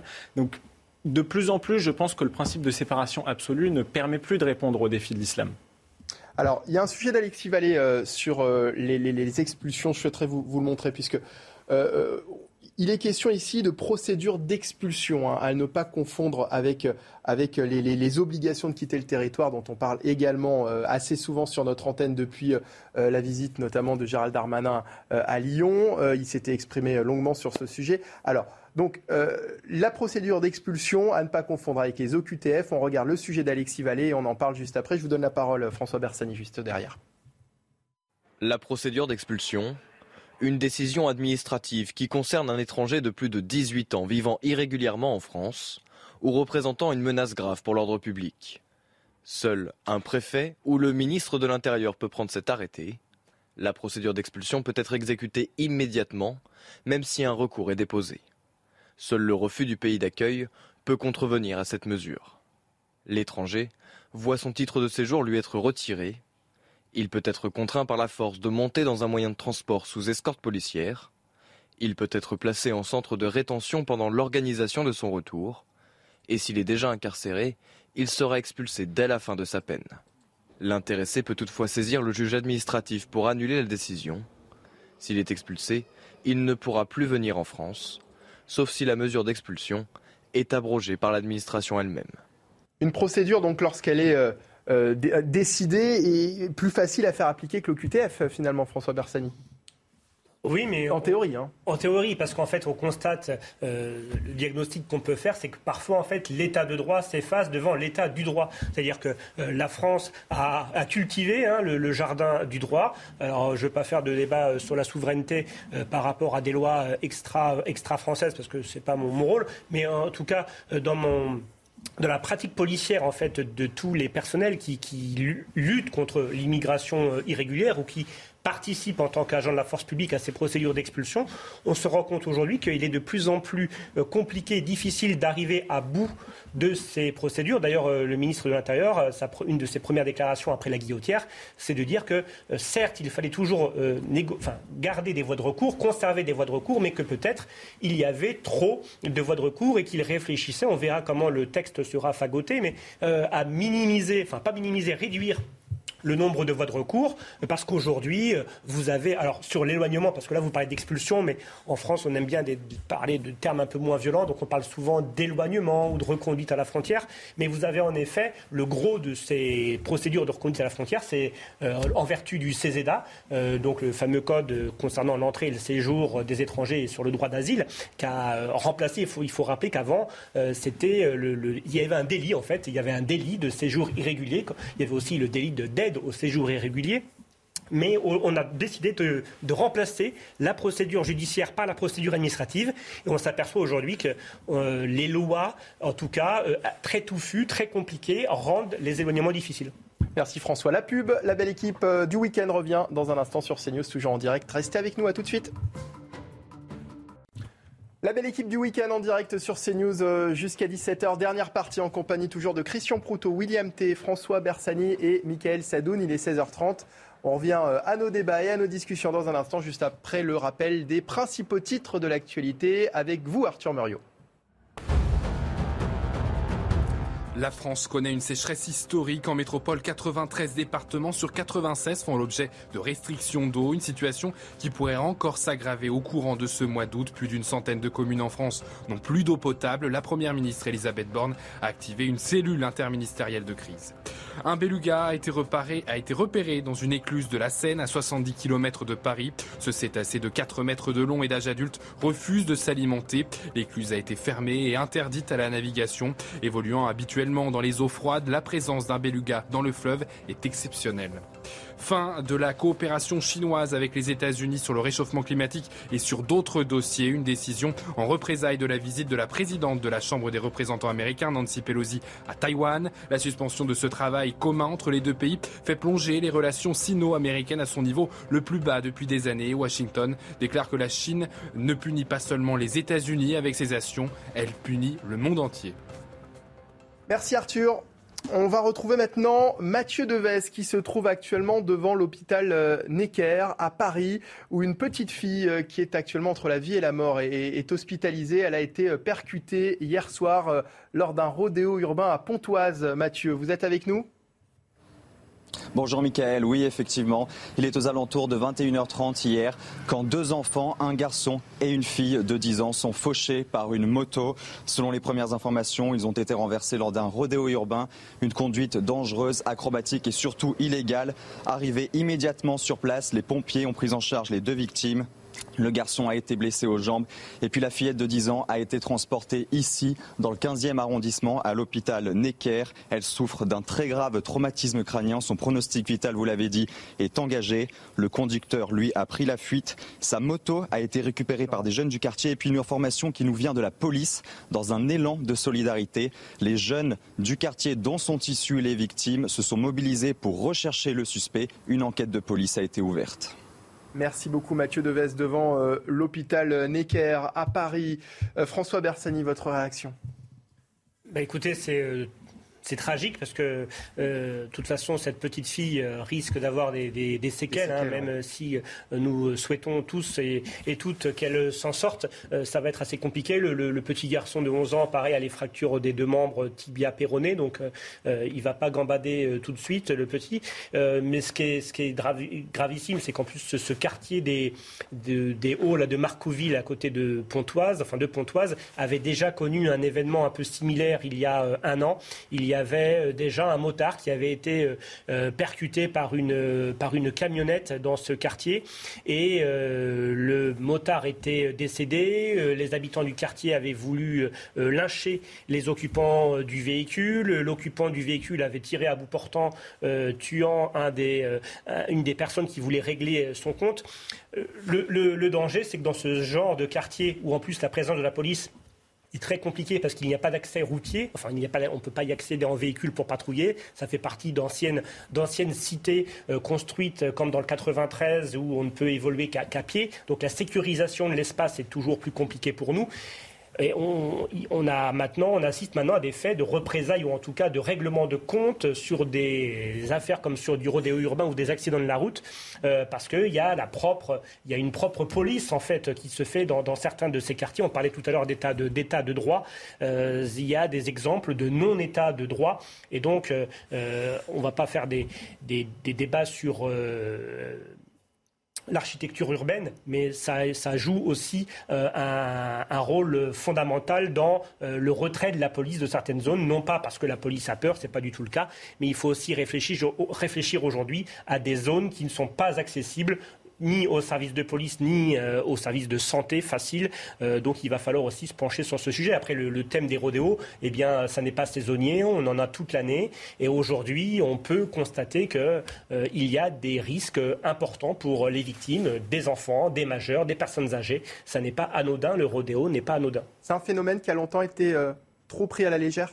Oui, c'est un, un phénomène qu'on a assimilé à un délit routier lambda. D'ailleurs, euh, il faut savoir que jusqu'en 2018, le rodéo urbain n'existait pas en infraction autonome. Il faut porter le crédit au pouvoir euh, législatif euh, en 2018 d'avoir créé cette infraction autonome. Auparavant, on biaisait en trouvant des infractions qui pouvaient se rapprocher. On visait la mise en, danger délibérée de la vie d'autrui. On visait du refus d'obtempérer. On visait de la conduite de la circulation à, vitesse excessive. ça le mérite euh, d'exister aujourd'hui, ce délit autonome, mais c'est toujours pareil. On crée un délit, mais derrière, euh, il n'y a pas d'évaluation euh, au niveau des politiques publiques, donc on ne sait pas si cette qualification fonctionne. par exemple, on a déjà abordé sur ce plateau le gros problème de la destruction de ces véhicules. Le législateur a prévu une confiscation, donc sur les ce véhicule est, retranché dans un service de police ou de gendarmerie, mais après, dans la pratique, très souvent, ces véhicules sont rendus à leur propriétaire, dès lors que le propriétaire n'était pas l'auteur du rodéo, parce qu'en France, vous avez la sacro-sainte propriété privée et euh, les magistrats souvent euh, décident de respecter la propriété privée, même si le bien a servi à commettre un, délit, il est compliqué et nous ce qu'on veut c'est les mettre, c'est les mettre en cube en effet euh, et ne jamais les rendre même à son propriétaire légitime. Quand on est propriétaire d'un véhicule, on fait attention à ce qu'on fait avec. Bien sûr, je ne vous parle pas d'un véhicule qui aurait été volé, mais c'est pareil dans certains de ces quartiers où il y a beaucoup de rodéos, on invente aussi des plaintes de vol alors que le propriétaire l'avait tout à fait cédé en connaissance de cause. Donc c'est un vrai problème qui prend de l'ampleur dès lors que des faits divers sont soit filmés, euh, soit en tout cas avec une gravité extrême comme mmh. aujourd'hui. Et je voudrais saluer, moi, euh, tous les policiers, par exemple, du Centre d'information et commandement du Val d'Oise, les, policiers qui sont intervenus à Chaul, aujourd'hui des enquêteurs qui travaillent tout le week-end pour retrouver l'auteur et essayer de rendre aux, victimes un début de justice.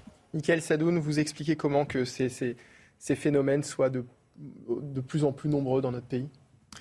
Je suis assez d'accord avec euh, ce qu'a dit euh, William T tout à l'heure. Je trouve qu'en effet, on vit certainement dans une société euh, GTA. Il y a peut-être quelque chose qui relève de l'imitation culturelle, même parfois de la promotion culturelle. Hein.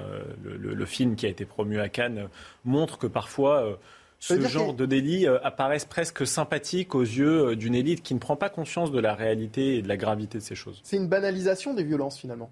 Oui, c'est une banalisation, c'est presque une, esthétisation en fait de la violence et je pense qu'il y a des conséquences qui sont euh, très concrètes, euh, gravissimes et on le voit ici. Christian Proto oui, je partage cette analyse et effectivement, il faut quand même se rappeler si on, on s'intéresse à la filmographie que déjà dans la fureur de vivre, c'était pas sur des deux roues, mais c'était dans ces espèces de compétitions entre jeunes euh, pour faire quelque chose avec un véhicule dans la vitesse. Le véhicule est un, un moyen d'exprimer euh, ce que l'on est, la manière dont, on vit et que c'est souvent, dans le cadre de ces quartiers, euh, un problème de désœuvrement et de compétition entre bandes. Hmm. J'en reviens à ce que je dis, c'est qu'on résoudra ces problèmes quand on aura fait le tour de toute la problématique sociétale que comportent nos, quartiers, certains quartiers difficiles, et que l'État se sera réimpliqué, les structures qu'on aura aidé les maires et, les associations, parce que euh, il ne faut pas le nier, le milieu associatif euh, joue un rôle que l'État ne joue pas souvent, euh, alors qu'il le devrait. Je crois qu'il y a une reprise de la chaîne complète sur le, milieu éducatif qui doit être faite et que ce que l'on voit, c'est la vague, je dirais, c'est l'écume des vagues. et que c'est le reflet de quelque chose en profondeur de plus grave. William T., le cinéma, les jeux vidéo, la pop culture d'une manière générale a, à banaliser ce, type de phénomène? Oui, bien sûr. Moi, je, je, dis, moi, je parle en connaissance de cause. Je joue au basket, euh, notamment dans les cités, donc je sais ce qui plaît ou ce qui plaît pas. il y avait une culture américaine, notamment la culture du rap, la culture de GTA. C'était cool de porter sa casquette en arrière, de faire comme ce que faisaient les rappeurs. Seulement, eux le faisaient pour des objectifs financiers, principalement. Ils le faisaient pour des objectifs culturels. Un GTA, parce que on va, on va rappeler, que GTA, c'est un jeu vidéo un de, jeu vidéo, de voiture. joue le rôle d'un criminel. Voilà. Et même, il y a le, rôle, le rôle du rap, notamment le rap américain, auquel on se filmait avec, euh, avec des armes à feu, etc. Ils trouvaient que c'était cool. Et donc, c'est un renversement culturel. C'était pour ma génération. Moi, ce que j'ai appris, notamment au contact des plus jeunes, c'est que la génération qui est venue après moi est encore pire. Et notamment de, la mesure où elle est de plus en plus islamisée. Ce qu'il faut comprendre, en fait, sur ces quartiers, c'est qu'il y a eu des réponses qui sont multiples pour pas expliquer en raison d'une seule cause. Tout d'abord, il faut l'expliquer par l'échec de la politique économique et sociale et la fin des Trente Glorieuses. C'est-à-dire que la plupart du temps, ces quartiers, le niveau éducatif est pas est moins élevé que la, moyenne des Français, et donc du coup, il y a eu moins de débouchés au niveau économique et social, donc on a accentué la pauvreté. Mais si par cas on le justifiait uniquement sur la pauvreté, dans ce cas-là, on aurait des taux de, criminalité beaucoup plus importants dans la Corrèze, etc. Donc c'est pas lié uniquement à ça. Ce qu'ajoute Christophe Guilluy dans le temps des jeux ordinaires, c'est qu'en fait, les policiers arrêtent dans un premier temps les délinquants, ils passent un certain temps en prison, et puis après ils se casent en famille, et en fait ils sont remplacés par une nouvelle immigration plus récente qui les remplace. C'est le deuxième élément. Le troisième point, c'est la, deuxième, la deuxième descendance d'immigration, ou la troisième. Cela, en fait, comme l'éducation les a délaissés, l'association les a délaissés, on a délaissé une partie de notre territoire, et qu'on ne retourne plus dans ces quartiers, en fait ils ont eu deux modèles. Le modèle des grands frères et la loi des gangs. Quand vous additionnez tout ça, l'échec de l'éducation, l'échec de notre politique économique et, tous ces, et même l'échec de la politique de la vie, dans la mesure où avec la loi SRU, on a concentré les problèmes, surtout en plus sur, la question des, habitations à, loyer modéré, on a concentré les, plus faibles revenus dans les mêmes endroits et en plus les mêmes communautés. Quand vous ajoutez tout ça, au bout d'un moment, prenez un jeune qui naît, il se réfugie derrière qui? Soit vers la loi des gangs, soit les islamistes, dans la mesure où leur modèle est plus attractif que le nôtre. La question essentielle, c'est qu'il faut que la République retrouve une attractivité et propose un modèle alternatif, soit en éliminant le modèle d'en face, de gré ou de force, soit en étant plus attractif, parce que les gens vont toujours au plus attractif. Allez, dans le reste de l'actualité, la sécheresse qui touche euh, la France, 62 départements sont en situation de crise. Plus d'eau au robinet dans une centaine de communes, des récoltes détruites, faute d'arrosage, une biodiversité en danger. Sur l'île de Beauté, le préfet de Haute-Corse a alerté sur le fait que l'île risquait de manquer d'eau dans une vingtaine de jours. Des mesures restrictives ont donc été euh, mises en place. Mais pour certains, le problème ne vient pas de l'utilisation de l'eau, mais plutôt de sa gestion. Écoutez. Dans ce village touché par la sécheresse, chaque goutte compte. L'accès à l'eau est limité, 150 litres par jour et par personne. 350 foyers sont concernés par cet arrêté municipal. Très vite, les gens ont compris euh, l'enjeu euh, et euh, ils se sont en quelque sorte soumis à, ces règles. Dans l'ensemble, les gens ont admis, mais il y a eu quand même des réticences pour certains qui voulaient continuer à arroser leur pelouse, etc., bien que le préfet, par arrêté, l'ait interdit. Alors il faut parfois ruser pour ne pas laisser ses plantes faner. On récupère l'eau quand on se lave les mains, quand on prend la douche, euh, en attendant que l'eau chaude arrive, on met un seau dans la douche pour, pour récupérer l'eau, pour arroser les quatre plantes qu'on a dehors, hein, pour éviter qu'elles meurent. Le problème, c'est que quand vous avez une maison, que vous avez travaillé des années euh, pour faire votre jardin, pour, pour faire quelque chose de joli chez vous, comment voulez-vous demander aux gens de tout laisser mourir? Ça devient un peu compliqué. Pour s'assurer du respect de la consommation d'eau, la police procède régulièrement à des contrôles chez les particuliers.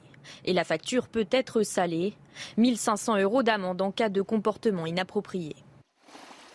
Bon alors ce n'était pas la Corse, hein, mais Seyant dans le Var où ces problèmes de, restriction euh, évidemment sont, sont, présents là, depuis ces, derniers jours. Euh, Christian Proto, la, sécheresse, on, en a beaucoup parlé, notamment hier avec Michel Chevalet euh, sur, ce plateau. Le problème de l'eau finalement est un problème dont on ne va malheureusement pas pouvoir se débarrasser rapidement non seulement on ne pourra pas s'en débarrasser, euh, puisqu'on a ce, problème à l'origine euh, qui est le problème du réchauffement climatique, ou du moins un réchauffement qui conduit à ce qu'il y a moins de pluie. Euh, les deux étant, parce que même quand il pleut beaucoup, on se rend compte qu'il y a beaucoup de ruissellement du fait qu'on bétonne beaucoup. Donc il y a tout un tas de choses qui se mettent en, place qui, qui vont à l'encontre du, de ce qui est important pour l'eau, c'était les, nappes phréatiques et le stockage. Mais Michel Chevalier nous expliquait justement que de toute façon, réchauffement climatique ou pas, c'est une ressource qui est amenée à s'épuiser. Absolument. Euh, et surtout, à mieux être répartie, mieux contrôlée. Mais là, par exemple, votre reportage donnait un chiffre. On limite les gens à 140 euh, litres. OK Mais je suis désolé, c'est c'est le chiffre moyen de consommation des gens, donc ce n'est pas une restriction, puisque la moyenne nationale par habitant, elle est suivant les campagnes entre 120 et les villes 200. Donc euh, sur les tièges, on est à 140, 150. Donc, il faut davantage resserrer la vis, selon vous? Non, mais en l'occurrence, ce n'est pas une restriction. Hmm. C'est le, le chiffre normal de la consommation moyenne. Donc pour en revenir à votre question, la question c'est de dire comment on gère tout ça, comment les pertes d'eau Michel Chevalet en parlait hier, les pertes d'eau que l'on connaît sur les réseaux, c'est-à-dire avec une amélioration des réseaux qui fuient beaucoup, euh, comment tout cela peut-il être amélioré Et les collectivités locales euh, ont du travail sur la planche, je pense. Hein. Et en raison de ces fuites, 20% de l'eau fuit dans la nature en raison du, du mauvais état et d'entretien de, ces réseaux de distribution. Ça fait un litre sur 5 tout de même. C'est énorme, William T. Oui, moi je, je, pense qu'effectivement, en fait souvent le problème, le problème français c'est qu'on réagit aux crises et à l'émotion et donc du coup on apporte mmh. une politique mais sans penser à la question du long terme. On a effectivement depuis plusieurs, euh, plusieurs années on a pensé à la question du réchauffement climatique mais on a oublié de penser que c'était plus un dérèglement climatique qu'un réchauffement climatique. Et donc du coup on a consacré une grande partie de notre politique euh, économique sur cette question-là, en essayant de lutter contre l'objectif des émissions de gaz à effet de serre pour limiter la hausse de la température. Mais on a oublié de penser à toutes les autres conséquences.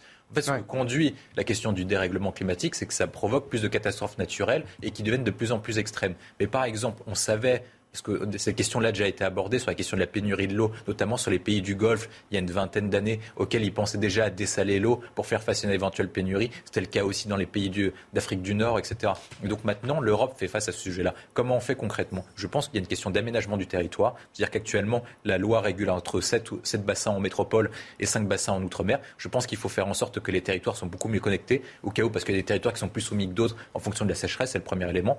Le deuxième point, c'est qu'il faut mettre en place l'économie circulaire pour mettre en place la question de réutiliser en fait les produits usagés et notamment en, l'espèce à la question de l'eau. Actuellement, la France n'utilise que 10% de son eau usagée alors que les autres pays font beaucoup plus que nous. Et je pense que si par cas on réutilise l'eau usagée, et ben par cas on aura une meilleure utilisation et on aura un peu moins de pénurie. Et après il y a un troisième élément, c'est la question du stockage. Est-ce qu'il faut mettre en place de nouvelles infrastructures pour gérer mieux les flux, faire face soit quand il pleut trop, soit quand il pleut pas assez, pour mieux gérer les flux? Alors justement, ça nous ramène en Corse cette fois. On y va sur l'île de Beauté, car pour certains, le problème ne vient pas de l'utilisation de l'eau, mais de sa gestion. On les écoute. Il y a 8 milliards euh, de mètres cubes d'eau qui tombent tous les ans en Corse exactement comme notre, voisine, l'île de Sardaigne. Or, nous, nous stockons 100 millions de mètres cubes, alors que la, Sardaigne a une capacité de stockage de 2 milliards de mètres cubes.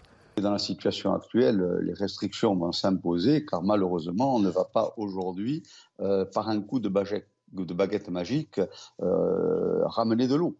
Donc, bien entendu, il y a besoin de faire des restrictions, mais surtout, il faut que dès euh, la fin de cette mesure exceptionnellement anormale, euh, nous, nous, mettions en place un plan euh, stratégique d'aménagement ciblé sur les besoins de la Corse et ses besoins en développement.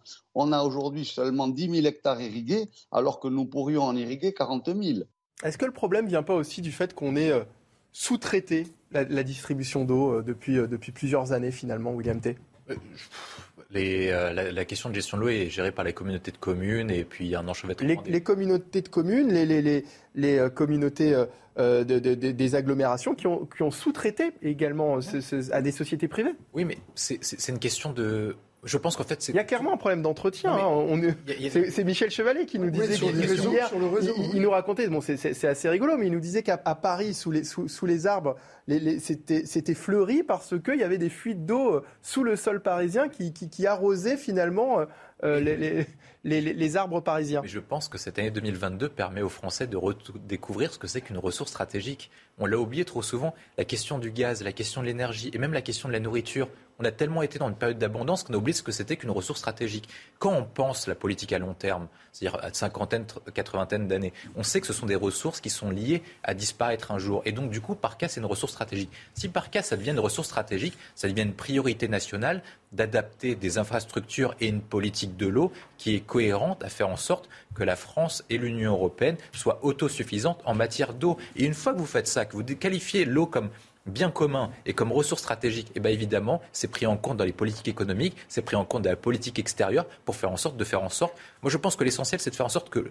l'Europe, sur tous ces sujets-là, énergie, eau, etc., devienne autosuffisante pour qu'on vive à peu près en autarcie, et même sur la question alimentaire. François Bersani. Sur ce sujet, comme sur bien d'autres, euh, William Tell a abordé comme ça en filigrane, mais c'est la preuve. Enfin, c'est on, constate aujourd'hui qu'en fait, euh, c'est quand on est au pied, au pied du mur, eh bien, qu'on commence à chercher des solutions. Alors, nous avons a priori maintenant un commissaire au plan. Il y a eu pendant longtemps, il n'y a pas eu pendant longtemps de, commissaire au plan, mais c'est aussi le rôle, je pense, dans la, planification, de prendre des, mesures euh, pérennes à long terme, justement pour prévoir ce qui va se passer.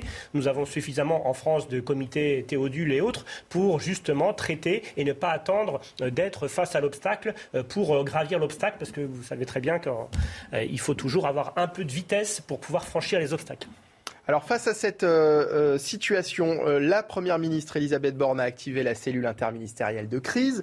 Écoutez le ministre de la Transition écologique, Christophe Béchu, qui lui n'est pas du tout rassurant. Il expliquait que cette situation n'aura bientôt rien d'exceptionnel. On est dans une situation que nous n'avons jamais connue avec 62 départements où il y a des arrêtés de crise qui restreignent l'eau au seul usage prioritaire. Sur une partie euh, du territoire, mais tous les départements métropolitains sont désormais concernés par des mesures de restriction. Et malheureusement, la pente, si je peux dire, euh, elle est celle de bien faire comprendre à nos concitoyens qu'il va falloir s'habituer, compte tenu du réchauffement climatique, à des épisodes de ce type. Michael Sadoun, vous aussi, vous croyez qu'il va falloir euh, nous habituer malheureusement à, cette situation? Oui, je pense, euh, mais ça a été euh, dit aussi sur le plateau, qu'on rentre dans une société de rareté, dans une société de pénurie. L'actualité nous donne chaque fois de nouvelles raisons de le penser. On est entré dans le, dans le Covid, puis la guerre en Ukraine, puis maintenant la sécheresse et la thématique du réchauffement climatique. Je pense qu'il va falloir s'y habituer. mais je pense qu'il y a des choses à faire et qu'il ne faut pas être défaitiste. La première chose, c'est qu'on peut avoir une gestion intelligente des ressources qui sont rares. Euh, quand je vois que dans certains départements mis en alerte, on arrose encore les terrains de golf, alors qu'à côté, les maraîchers ou les agriculteurs ont du mal à arroser les légumes ou les fruits qui rempliront nos assiettes dans six mois, je crois qu'il y a lieu quand même de s'ébahir et de changer peut-être certaines choses sur l'organisation. L'autre chose, c'est qu'il faut croire aussi au développement technique. Euh, je vous rappelle qu'il y a des pays euh, qui étaient des déserts, je pense notamment à Israël, et qui se sont développés économiquement d'abord sur l'agriculture, par une gestion intelligente des ressources, par des nouvelles euh, méthodes d'arrosage des sols qui nécessitent beaucoup moins de ressources. je pense qu'on peut aussi développer les usines de désalinisation qui nous, permet qui nous permettraient d'avoir un peu plus d'eau. Mais qui, posent aussi d'autres problèmes, notamment sur la biodiversité marine. On, en a, on a également évoqué ce problème sur, sur, sur, ce plateau. Merci beaucoup, Michael Sadoun, d'avoir été avec nous, chroniqueur pour le Figaro Figaro, expert des questions de, de laïcité. Euh, Christian Proto, fondateur du GIGN. William T, président du Centre de réflexion Le Millénaire. Et François Bersani, porte-parole, unité SGP Police Île-de-France. Merci à vous quatre d'avoir été avec nous sur euh, ce plateau. La belle équipe, c'est déjà terminé pour aujourd'hui. Merci à tous de l'avoir euh, suivi. Je vous retrouve demain 14h sur CNews dans un instant. Punchline présenté par Elodie Huchard. À demain. When you make decisions for your company, you look for the no-brainers. If you have a lot of mailing to do, stamps.com is the ultimate no-brainer. Use the stamps.com mobile app to mail everything you need to keep your business running with up to 89% off USPS and UPS. Make the same no-brainer decision as over 1 million other businesses with stamps.com. Use code PROGRAM for a special offer. That's stamps.com, code PROGRAM.